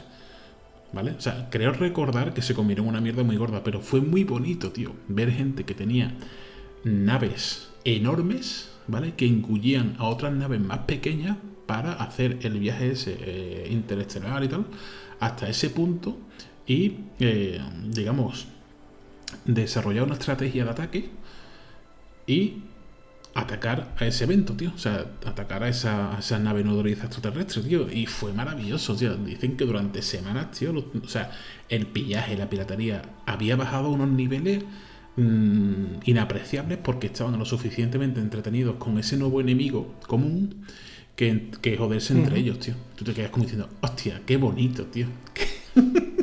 como diciendo, dice, bueno, ¿y al final qué? ¿Tiene final feliz? Y dice, no, mueren todos. Dice, pero bueno, se intentó. pues yo pensaba que la anécdota que ibas a contar era otra. Era. Eh, yo esa, esa no, no. Vamos, desconozco si es del EVE o del Elite. Pero yo pensaba que tú te referías a la anécdota del Elite de cuando se perdió uno en el espacio, que ah, se quedó sin combustible y demás. Sí. E hicieron, hicieron una partida de rescate, eh, una serie de usuarios que se dedicaban a la exploración. Uh -huh. Y, y fueron en su busca precisamente para llevarle combustible y poder traerlo de vuelta a la base. Sí, tío. Aquello también fue muy bonito y además cuenta, cuéntalo todo, porque cuando ya le entregaron el combustible había muchos que se quedaron sin combustible de vuelta, una cosa así, ¿no? Eh, sí, sí, hubo, yo no sé si fue un, un 30 o un 40% de las naves se quedaron sin combustible y se, quedaron, se volvieron sí. a, a, quedar tirados de nuevo. Claro. Y tuvieron que ir otros para irlo rescatando y tuvieron que irlo. A, resta a, a reabastecer, o sea, ¿no? exactamente, tenían que ir eh, cada X tiempo, uh -huh. tenían que ir y y iban trayendo las naves poco a poco. Es curioso porque además eh, estaba, estaba en la quinta puñeta, por decirlo de alguna sí. forma, estaba a tomar por culo. Mm. Y el caso es que para llegar a aquella zona, pues el viaje podía durar semanas. Mm. Sí, sí, sí, sí. Eh, entonces estamos hablando de que la, la, operación de rescate duraría cerca de un año. Es una, una, auténtica locura. Y los gastos de abastecimiento, porque tú tienes que contemplar el, o sea, lo que es el combustible que tienes que llevarle, pero también el que tienen que gastar ellos mismos para llegar. O sea, ojito, ¿eh? Yo me estoy imaginando que se le fuera a uno la conexión entonces y dijera ¡No! ¡Me cago! sí, sí, sí. Pero sí. me cago en la leche. Al final, al final es así, tío. O sea, al final es así. Por eso creo que es lo que te digo, cuando hay una hay un enemigo común, ¿no? O sea, la humanidad tiene como ese clic, ¿no? Ese clic genético de decir, eh, o sea, sea de, un, de, de, izquierda, sea de derecha, sea de arriba, sea de abajo, tenemos que unirnos porque tenemos un hijo de puta al que tenemos que destruir, ¿no? Entonces, ya nos daremos de hostia después, pero ahora mismo tenemos que aliarnos, ¿no? Qué curioso, tío, el, con la nueva política de, de usuario que ha planteado WhatsApp, cómo la gente se ha ido a Telegram y a Signal, principalmente a Telegram, que ha tenido un incremento de, de, de cerca de 30 o 40 millones de usuarios, tío, en cuestión de días. Yo, yo, te digo, o sea, no me ha quedado muy claro qué es lo que ha hecho WhatsApp, ¿vale? Pero para mí ha sido alucinante ver como de un día para otro, en el Telegram me decía, se ha unido no sé quién, se ha unido no sé cuánto, se ha unido. Digo, ¿qué coño está pasando, tío? ¿Por qué la gente.? Yo sí, diciendo, sí, sí. incluso hay, hay contactos que yo había borrado, ¿vale? Pero como Google es como es de intrusiva, ¿vale? Con su. Eh, pues me volvían a salir, no sé qué, Pepito se ha conectado, no sé cuánto, tal número se ha conectado, y digo, ¿este quién coño es? ¿O este quién coño es? Y yo, y, y impresionante, o sea, te estoy hablando de que todos los días te estoy hablando de entre 3 y 5 contactos, que no sé si realmente lo llegarán a utilizar, pero lo que no me ha quedado claro es qué coño ha pasado. Con, o sea, ¿por qué la gente se ha portado de WhatsApp a Telegram? ¿Cuál es el miedo? ¿Qué ha ocurrido? a ver, te explico. El tema es que Telegram, o sea, perdón, Telegram, eh, WhatsApp, en la nueva política de privacidad, eh, hay una serie de datos que va a compartir con Facebook, ¿vale? Entre ellos incluido el número de teléfono, eh, temas de, mm, de, datos del uso, no, no datos de, de, lo que se habla y eso, porque ese tipo de datos lógicamente no lo puede compartir. De consumo, ¿no? Quizá. Exactamente, datos de consumo, del uso y demás historias. El caso es que eh, no lo han dicho lo suficientemente claro y le ha provocado un cierto miedo a la gente.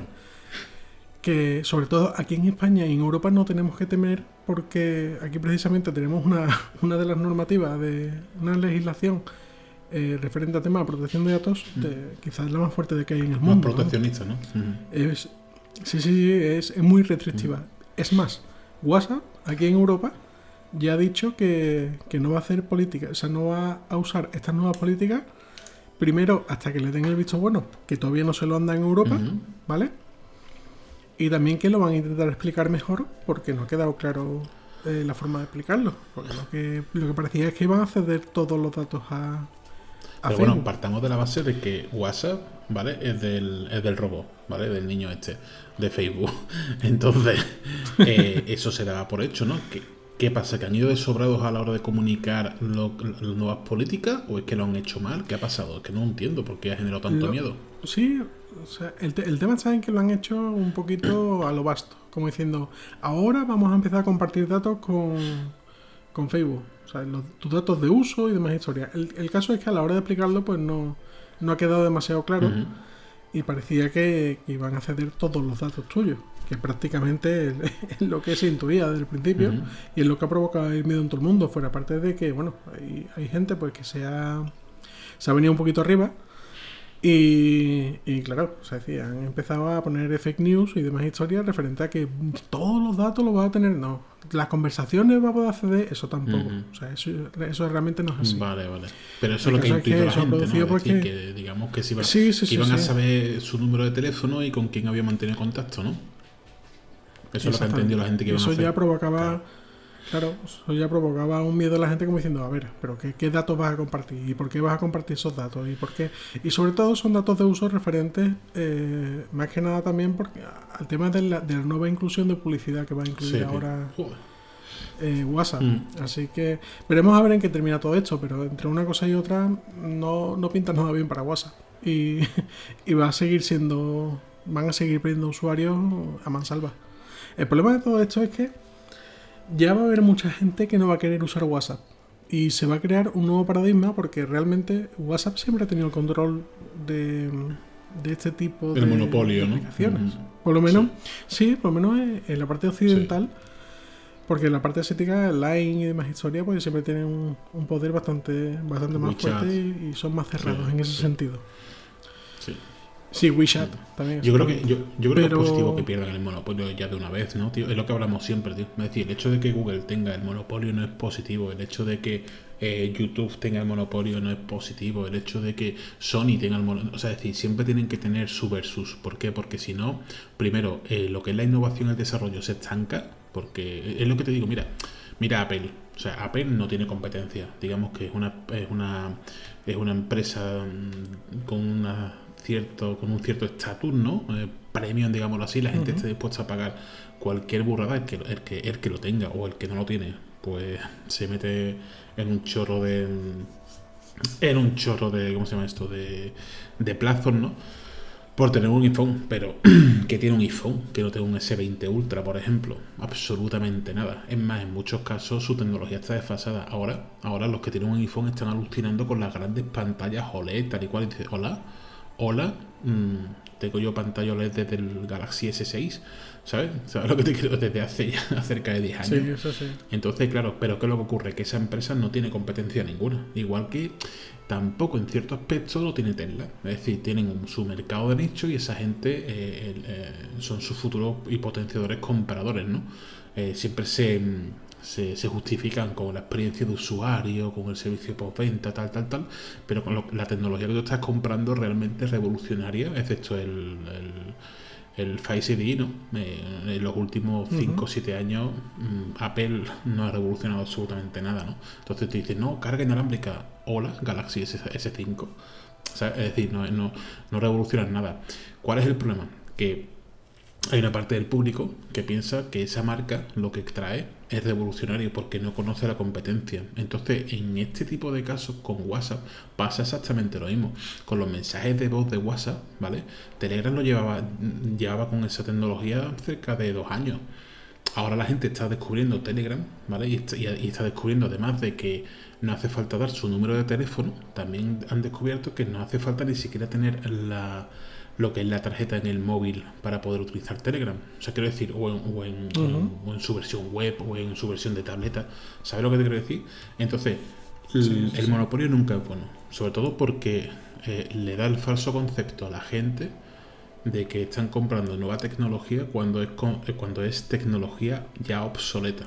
O sea, entonces, cuando cuanto más contrincantes tenga, eh, y esto lo hemos vivido incluso en la, en la mm, en la historia de la humanidad, ¿no? Es decir, cuando más, mm, digamos, cuando más inventos se han desarrollado ha sido en la Primera Guerra Mundial, en la Segunda Guerra Mundial, es decir, y, en eventos, incluso con el tema de la pandemia, tío.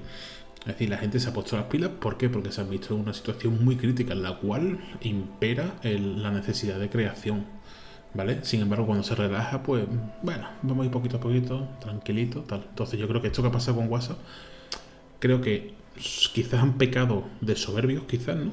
O sea, el hecho de decir, esto es lo que hay, si no les gusta, pues lo vaya a tomar, os vaya a tomar por culo. Eh, y cuando han visto, o sea, la, la de espantada, la espantada que han tenido, pues se lo han replanteado. Yo te digo, yo creo que es bueno que haya 50-50. Telegram Signal no lo conozco, ¿eh? lo desconozco. Pero quizás también sea una plataforma que haya que probar. Lo que pasa es que ya te metes en tres o cuatro programas y eso ya sería un coñazo. Pero, pero que haya dos siempre es positiva. Y mira, actualmente eh, los datos que comparten cada uno, que son necesarios para cada uno, Signal lo único que pide es un teléfono. Ajá. es decir, no te pide nada más. Me refiero de acceso en el teléfono, ¿eh? me refiero. Telegram te pide el número de teléfono, un ID de usuario, acceso a los contactos para poder linkearlos y el nombre de tu cuenta. ¿Vale? Y ahora WhatsApp te pide número de teléfono, ID de usuario, acceso a tus contactos, ID del dispositivo, datos de tu publicidad, historial de compras, ubicación aproximada, número de teléfono, correo electrónico, interacción del producto, informe de fallo, informe de rendimiento, información de pago, atención al cliente y otro contenido de usuario que no especifica qué es lo que es. Un cuerno de unicornio y dos vasos de lágrimas de bebé.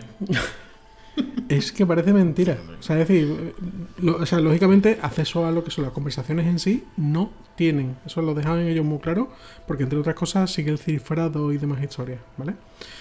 Pero, y, bueno, y por supuesto, estando cifrados, no tienen acceso a, desbloquearlo, por decirlo de alguna forma, ¿no? Pero... Pero, pero la verdad es que actualmente el, el que está mejor posicionado es Signal. A pesar de que poca gente lo conoce, ¿vale? Pero permite también los vídeos grupales, por ejemplo, que no lo permite Telegram. Em, pero claro, al no tener acceso a los contactos ya te restringe a que tú tengas que decirle a los demás, oye, agrégame a Signal, eh, porque estoy en Signal y tal y cual, ¿no? Entonces, claro, Telegram es algo más intermedio. Lo que pasa es que no permite aún, por lo menos a día de hoy, el tema de los vídeos grupales, que seguramente lo, Pero bueno, igualmente los incluirá. No sé, no sé tú, yo no utilizo ni WhatsApp, ni... Yo entiendo que habrá gente que sí que lo use, en mi caso no, con lo cual ahora mismo, para mí ahora mismo Telegram es el mejor servicio que uso. Es decir, utilizo el WhatsApp porque tengo a gente que está en el WhatsApp, sí. Eh, me planteo en un futuro a corto plazo eliminar el WhatsApp del terminal, también, la verdad. ¿Por qué? Porque, bueno, ya poca gente, o sea, la poca gente que me queda, mm, primero la tengo ya en Telegram, ¿vale? Y la que no quiera dar salto porque se queda ahí. ¿Sabes por qué? Porque ya te digo, WhatsApp. Eh, y te voy a decir una cosa, te voy a decir más. Es lo que te iba a comentar, antes pasa que no te quería interrumpir. Eh, tú has descubierto todo eso, que yo desconocía. Pero lo peor de todo eso, mm, o sea, lo peor de toda de, ese intrusismo, no es que tengan eh, capacidad de, ser tan intrusivos, sino que les han dejado. O sea, es decir, ellos están haciendo lo que están haciendo porque la legislación vigente se lo permite. Y, no sé hasta qué punto Es decir, no hay ningún, por muy proteccionista que sea el Estado, parece que no lo es lo suficiente. Porque es que básicamente es lo que te digo. Eh, te va a pedir. Coño, ¿tú te acuerdas aquella. cuando el cuando YouTube detecta por lo que sea que no tiene 18 años o, su algoritmo detecta que le interesa tu DNI, tu certificado eh, documentales, te pide una copia del DNI, tío. Yo no sé hasta qué punto incluso eso es legal. O sea, mm, porque una empresa privada que no es estatal tiene y sobre todo que es americana, ¿sabes? Eh, tiene que tener una copia de mi DNI. Si no, si no lo tiene ni Amazon, coño, ¿por qué coño tiene que tenerlo Google? Ah, bueno, pues entonces no utilice mi servicio. Es que no estamos hablando de eso. Estamos hablando, te estás pasando la legislación vigente en, mi país por el foro de los pelotas para seguir haciendo lo que te da la gana. Porque entonces estás cometiendo una ilegalidad. Y eso debe de ser eh, investigado. ¿Entiendes? O sea, es decir, eso de.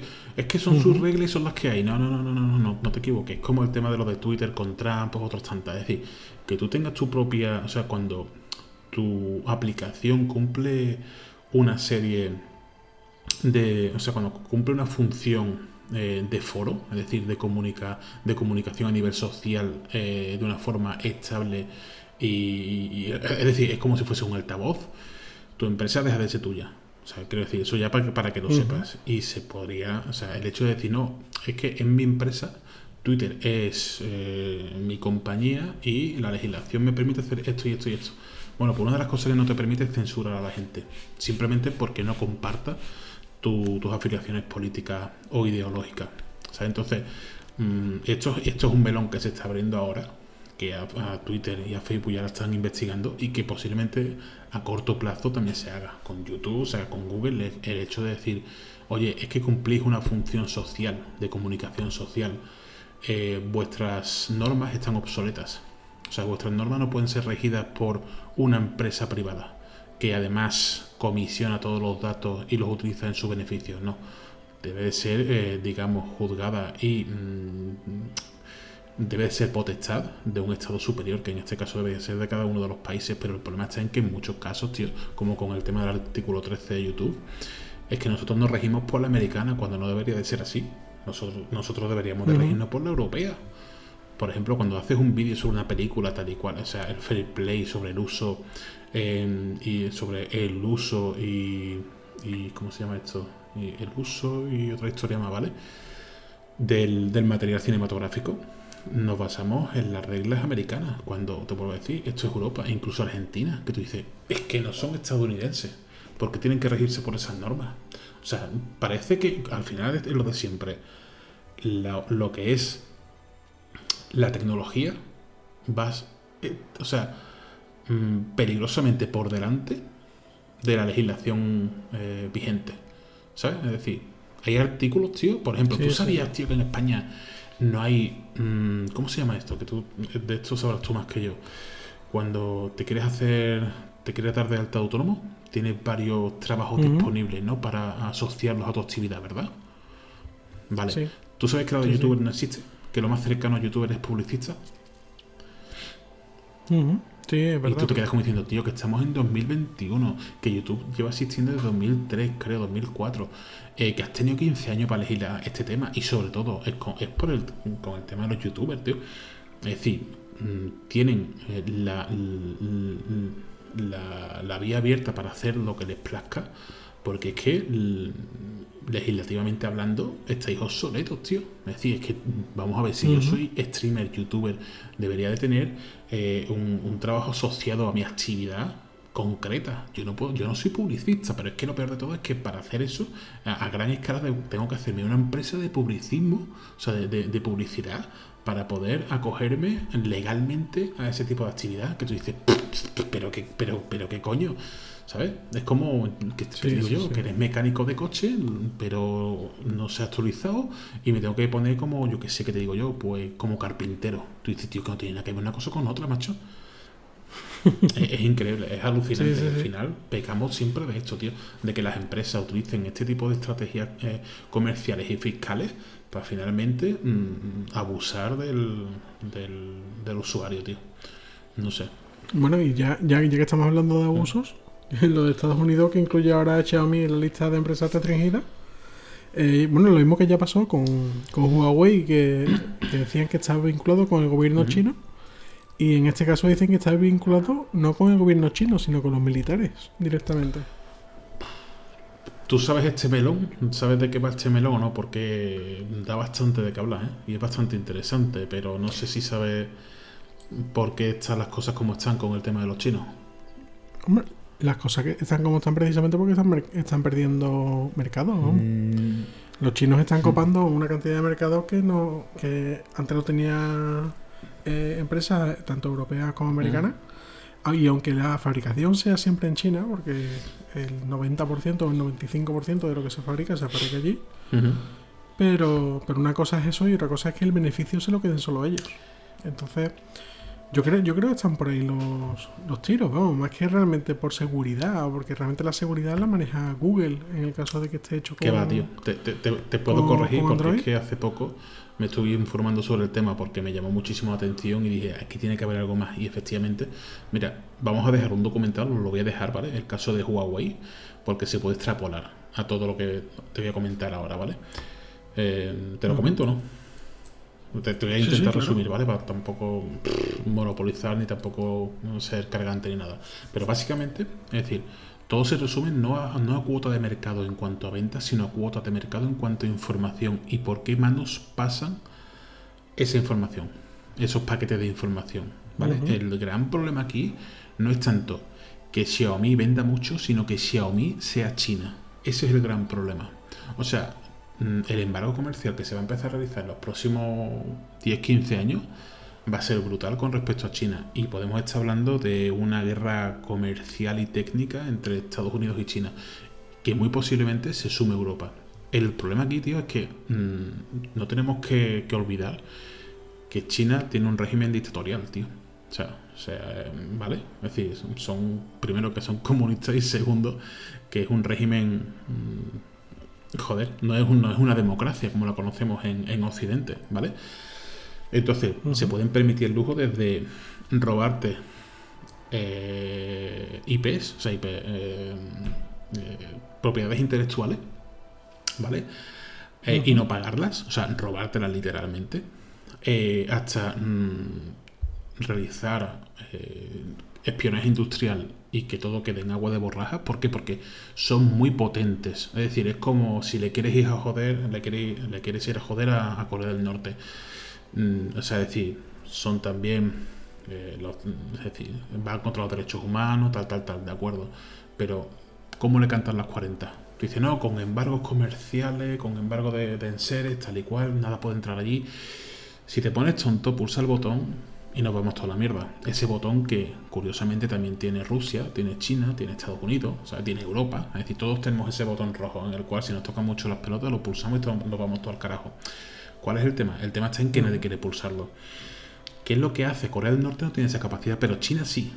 Ten en cuenta que hay muchas marcas de China, sobre todo estatales, que forman, o sea, mm, forman parte del, gobierno chino. Es decir, el gobierno chino tiene una serie de acciones, incluso si, mm, para que te hagas una idea, una película americana, por ejemplo, pasó con Transformers, eh, no puede hablar sobre el tema budista mm, en, China, porque le dice China, si vas a hacer eso, toda la financiación, todos los dineros, todos los billetes que te hemos dado se vienen de vuelta. El, olvídate de sacar la película en China. Es decir, todo se basa en el tiranismo del gobierno chino. Es decir, ellos quieren ser los más fuertes y los más mm, ricos del mundo y lo van a, lo van a intentar sea como sea. Cosa que Occidente, como somos una democracia, supuestamente somos una democracia, pues vamos por detrás porque, bueno, hay una cosa que se llaman derechos fundamentales, derechos humanos y demás que no podemos pisotearlo independientemente de que no seamos competen o sea, no seamos eh, competencia con China. O sea, China se puede permitir tener niños fabricando mm, zapatillas y allí no le importa absolutamente a nadie, porque se trata de hacer dinero y de competir contra Occidente. Entonces, pero aquí se abre un melón muy interesante. Estamos hablando de la información y de la competencia desleal, de acuerdo, con según qué herramienta. Pero tú sabes que muy posiblemente... Te voy a hacer una pregunta, ¿vale? Tú ahora mismo en casa, ¿cuántos megas tienes de fibra? 600. A ti te ofrecen un giga por 10 euros más, ¿te lo pondrías? Seguramente no, porque no lo necesito. Exactamente. Pero, se- pero, la- pero la mayoría de la gente yo creo que sí, se lo pero pondría. A, a- a eso voy, a, a lo que has dicho primeramente. Porque ya no lo necesitas. Tú recuerdas cuando éramos mucho más jóvenes que la vida era mucho más bonita, que teníamos 128K y decíamos, hostia, ¿cómo va esto? Pero con 300 tiene que ser la polla. Y cuando teníamos 300, con un mega tiene que ser la hostia. Y cuando teníamos uno, con 10 mega tiene... Porque es porque siempre había como un freno. Es decir, esto puede ir a mejor. Es como cuando tienes un coche con 100, con 100 caballos, no va mal, pero tú dices, esto podría ir mejor. Y tienes uno de 200, corre, pero quieres un Ferrari. Sin embargo, ¿para qué quieres un coche de 1500 caballos? Para nada. Con el tema de, la, de las conexiones, está pasando una cosa muy parecida. Es decir, necesitamos más puertos de, de conexión, pero no tanta velocidad. Es decir, tenemos mucha domótica en casa, muchas conexiones con sí, tabletas, móviles, pero realmente con 300 megas te sobra para ver eh, YouTube e incluso para ver 4K de las diferentes plataformas de streaming. Te sobra. ¿Qué quiero decir con esto? Muy posiblemente la tecnología 5G, independientemente de que se hable de la 6G y tal y cual, sea el, el estándar de los próximos 25 años. ¿Cuál es el problema? El problema está en que quien desarrolle esa plataforma de 5G en todo el mundo tendrá la capacidad de poder espiar todas las comunicaciones. Y eso es lo que ha pasado con Huawei. Y eso es lo que está pasando con China. Aunque no desarrolle su tecnología 5G en el sentido de que eh, desarrollan sus antenas o su infraestructura para ofrecer conexiones en, los pueblos, en las ciudades, tal y cual, ¿vale? Sí que es cierto que tienen tantos móviles vendidos, ¿vale? Que, que- y se sabe que Xiaomi tiene software chino que espía las comunicaciones, porque te, te puedes poner a buscar por YouTube y lo encuentras, ¿vale? El problema está en que tienen Mm. tanto mercado que si quieren espiar al mercado europeo o al americano, los chinos lo tienen muy fácil. O sea, no es que te hayan vendido un terminal muy, muy barato, no, es que tú has comprado una herramienta de espionaje. O sea, es que tú has pagado por una herramienta de espionaje. O sea, es que el chino se está, el chino Sí, se está riendo en tu cara. O sea, lo que tú ves como un teléfono de altas prestaciones barato, el chino lo ve como acceso a tu información que de otra forma no podré tener. Y eso está pasando con Xiaomi, Claro. y esto te lo digo, ¿eh? es un tema, te digo que me, eh, me he estado documentando en las últimas, en las últimas semanas porque yo alucinaba con lo que iba descubriendo y digo, eh, hostia, que esto es muchísimo más serio de lo que parece. Y con Huawei ha pasado eso, es decir, Huawei ha robado datos al Pentágono en, en Estados Unidos.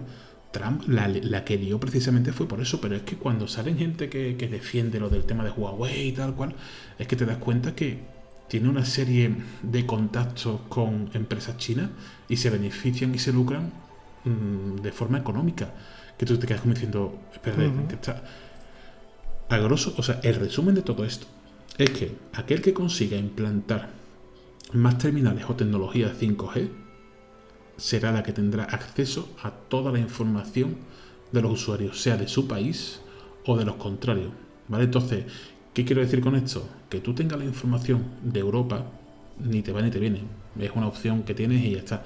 Lo realmente interesante es tener la de otros países con las que continuamente tienes rifirrafes económicos. Te interesa saber en qué están pensando, qué están haciendo. ¿Sabes lo que te quiero decir? Y esto es un melón eh, muy, muy interesante. Yo aluciné. Os voy a dejar abajo el, en la caja de comentarios, la caja de comentarios, encima de la caja de comentarios, ¿vale? En la descripción voy a dejar eh, un enlace a un canal que he descubierto hace relativamente poco de documentales que vais a alucinar. Echarle un vistazo porque es bastante, bastante interesante. Y ahí descubrí el tema de Huawei, porque yo algo, más o menos sabía algo del tema de la- del 5G, pero no sabía que era tan, tan drástico. O sea, tan, tan- más que drástico, crítico. O sea, crítico en el, en, en el funcionar del mundo económico actual. Y sobre todo en los próximos 20-25 años. Porque seguramente la- lo que son las velocidades se empiecen a estancar porque ya no es necesario. O sea, es más necesario nuevas direcciones IP que velocidad. Sí, totalmente. Mm. Y ahí solamente quería decir eso. Bueno, pues vamos a. Ya que estamos partiendo melones, vamos a irnos ahora. Curiosamente, el mercado. Tú sabes que realmente cuando sacan eh, productos nuevos algunas empresas, lo hacen siempre en los mercados indios, en los mercados asiáticos. eh, principalmente para ver cómo, funciona, en fin, para como modo de prueba, ¿no? Eh, Porque tienen muchos millones Bueno, de, pues- de, de habitantes, ¿no? Entiendo. De usuarios, sí, sí, sí. El caso es que Netflix sacó hace relativamente poco un nuevo servicio para poder visualizar el contenido de Netflix a través del móvil, ¿vale? Eh, precio 2,5 euros al cambio, aproximadamente. El caso, la resolución máxima 480 para el móvil Sí, es aceptable. es, es- es acepta- es aceptable, ¿vale? Pues ¿qué ha pasado? Pues que ha llegado eh, el tito de Amazon y dice, ¿tú sacas eso por 2.50? Pues yo lo saco a un euro. Un euro, tío. Claro, a nuestro, a nuestro cambio, ¿no? Entiendo, ¿no? Que son no sé cuántas mil rupias. Exactamente, ¿no? un euro. Son 89, 89 rupias. El caso es que... em, ¿Cómo?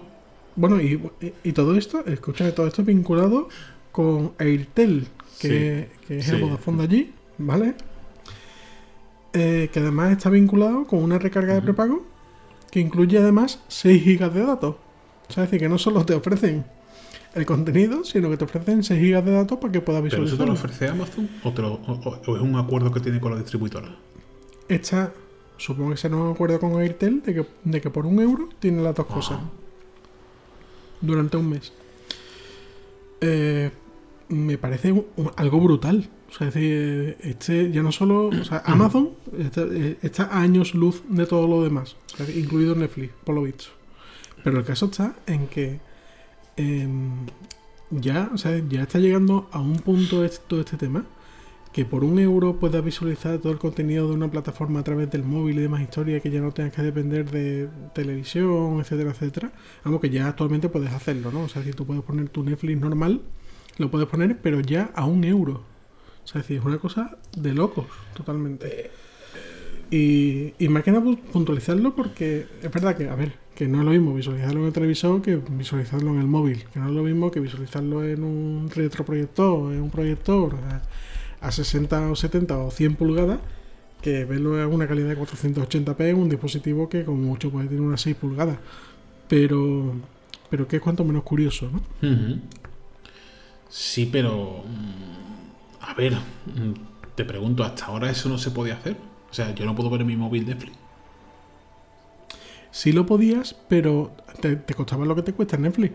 O sea, eh, para que tú te hagas una idea, allí en, en la. India, lo más barato de Netflix son 5 Sí. euros al cambio. Ajá. Entonces, claro, que te lo ofrezcan ahora a mitad de precio solo para el móvil. Habrá mucha gente que, sobre todo allí en India, pues que no tengan acceso a, a televisión o que la televisión siempre la tengan, pues, el- la visualicen las personas mayores del hogar y que sean, pues, para personas, para jóvenes, por ejemplo, que lo vean más en el móvil y demás historias ese contenido. Pues sí, eh, es algo curioso, ¿no? Que se abra, que se abra este, nueva, este nuevo mercado, ¿no? Sí, pero alguna ¿qué es lo que te llama a ti la atención? ¿El hecho de que se abra el mercado o el precio? Porque es que si es el precio, tengo una mala noticia.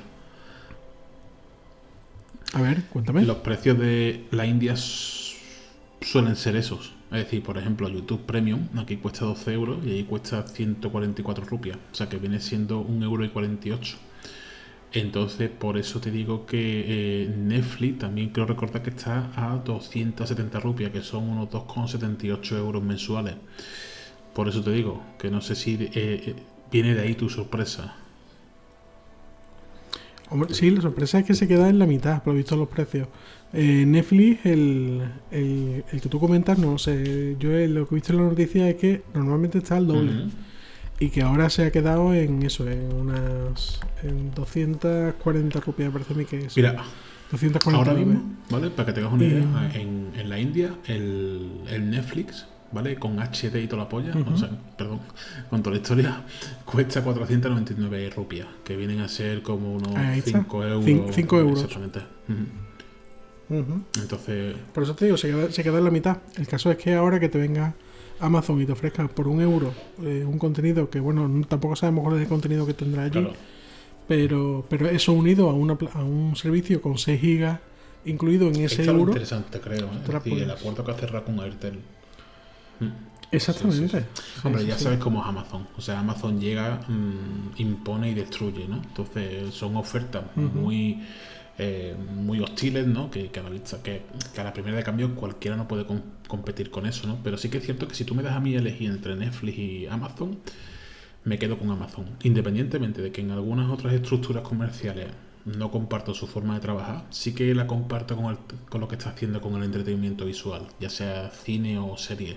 Por ejemplo, en Amazon España eh, hay muchas series, por ejemplo, en este caso te pongo un ejemplo como es el de La que se avecina, ¿no? que te puede gustar más o menos, pero bueno, es nuestro folclore, ¿no?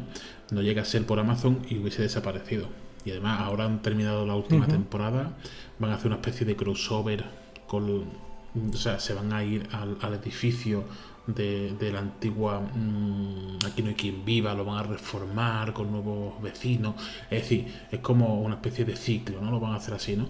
Y, suena bastante interesante. Entonces, esto no llega a ser por la financiación de Amazon y no lo harían. El tema también que te comenté el otro día de, de The Expanse.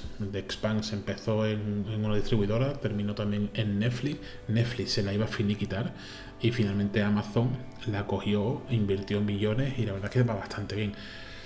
Es verdad que tiene muchos altibajos, pero el salto de calidad en tanto en, como producción como guion eh, es cuantitativo, ¿no? Entonces, mm, creo que Amazon lo bueno que tiene es no te intenta, y voy a hablar mal aquí, ¿vale? No te intenta vender su mierda, ¿vale? Es decir, ya sabemos lo que es Netflix, ¿vale? Eh, progress, progress y progress. Y si pueden, te meten uno de un color que no corresponde y cuatro transexuales y tal y cual. Que bueno, mira, eh, el tema no es, no es incluir, o sea, el tema no es incluir con calzador, sino que la inclusión eh, sea lo más natural posible. Entonces, cuando tú ves un contenido de uno u otra rama, tú dices, parece que me estás intentando doctrinar.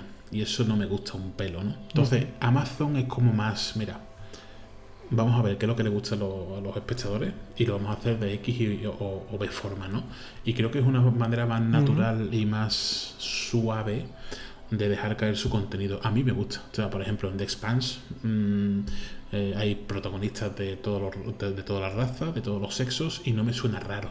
¿Sabes? Si me ponen eh, otro género diferente, no me importa en absoluto, porque, es decir, tiene su propia historia, tiene su propio guion, ¿sabes? Tiene su propia eh, su propio lore, ¿no? Cada, cada uno de los personajes, y no me, no me rechina, ¿sabes? Sin embargo, cuando vemos, cuando vemos Netflix, ya sabemos lo que hay.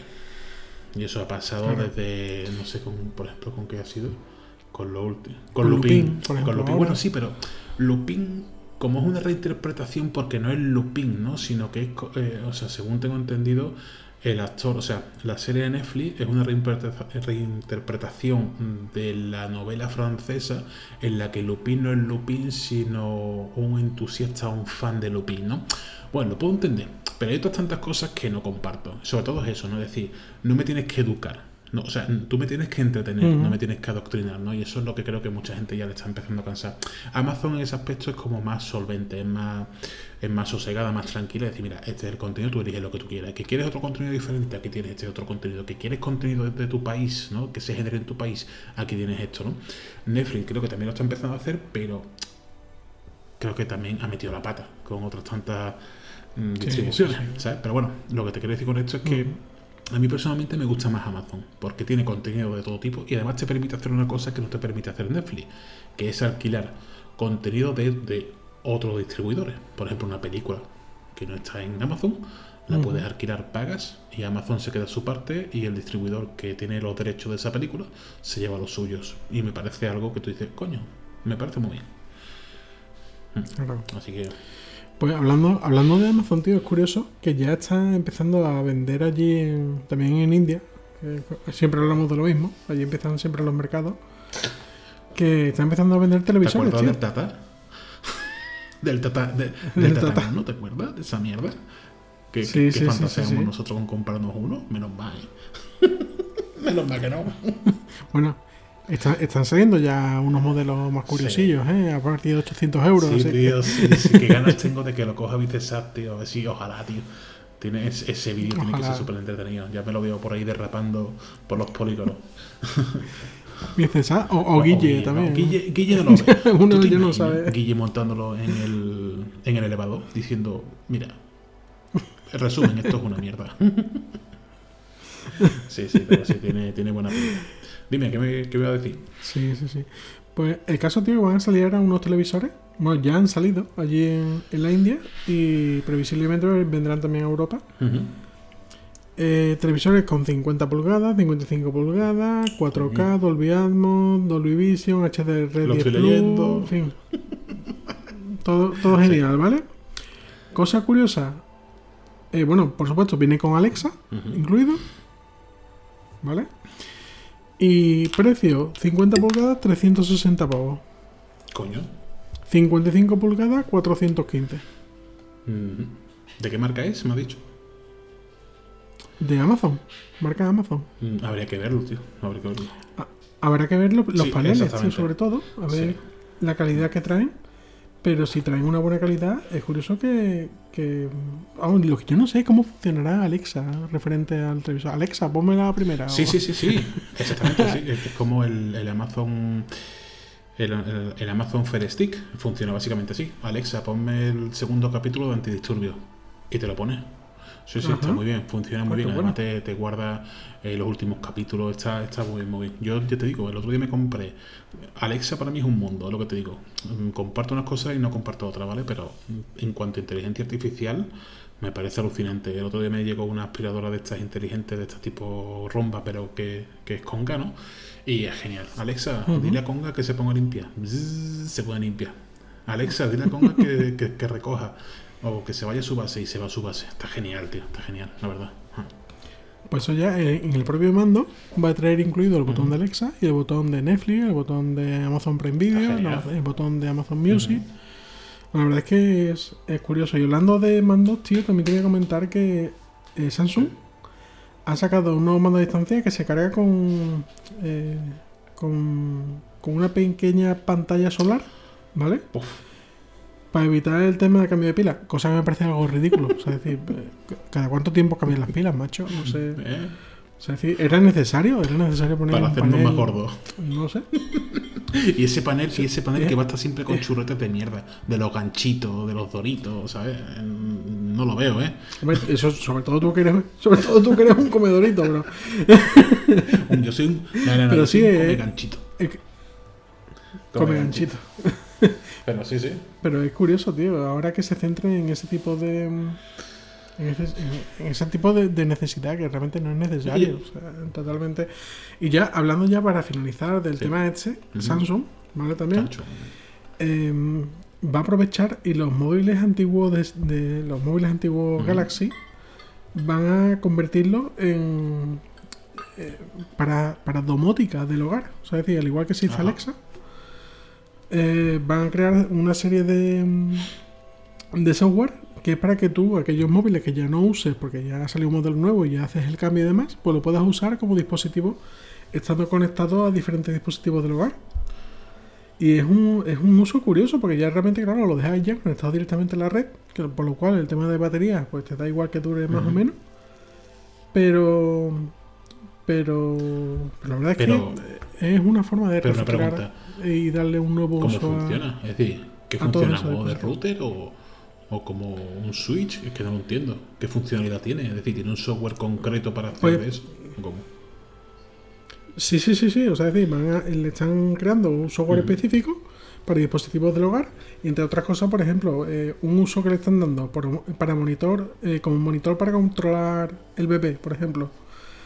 O, o para el tema, o, bueno, por, por supuesto para todo el tema de domótica conectado al, al móvil y demás, también. Eh, convertirlo como localizador de GPS eh, para niños y demás historias para que no se pierdan.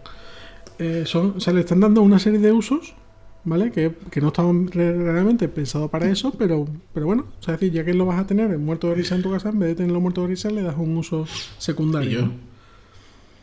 yo? Oye, ¿te has pedido? Oigo, yo no. No, ¿Sí te o has qué? pedido tú, tío.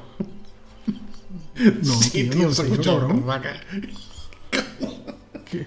Po- ¿Por qué no? Has sido tú, cabrón.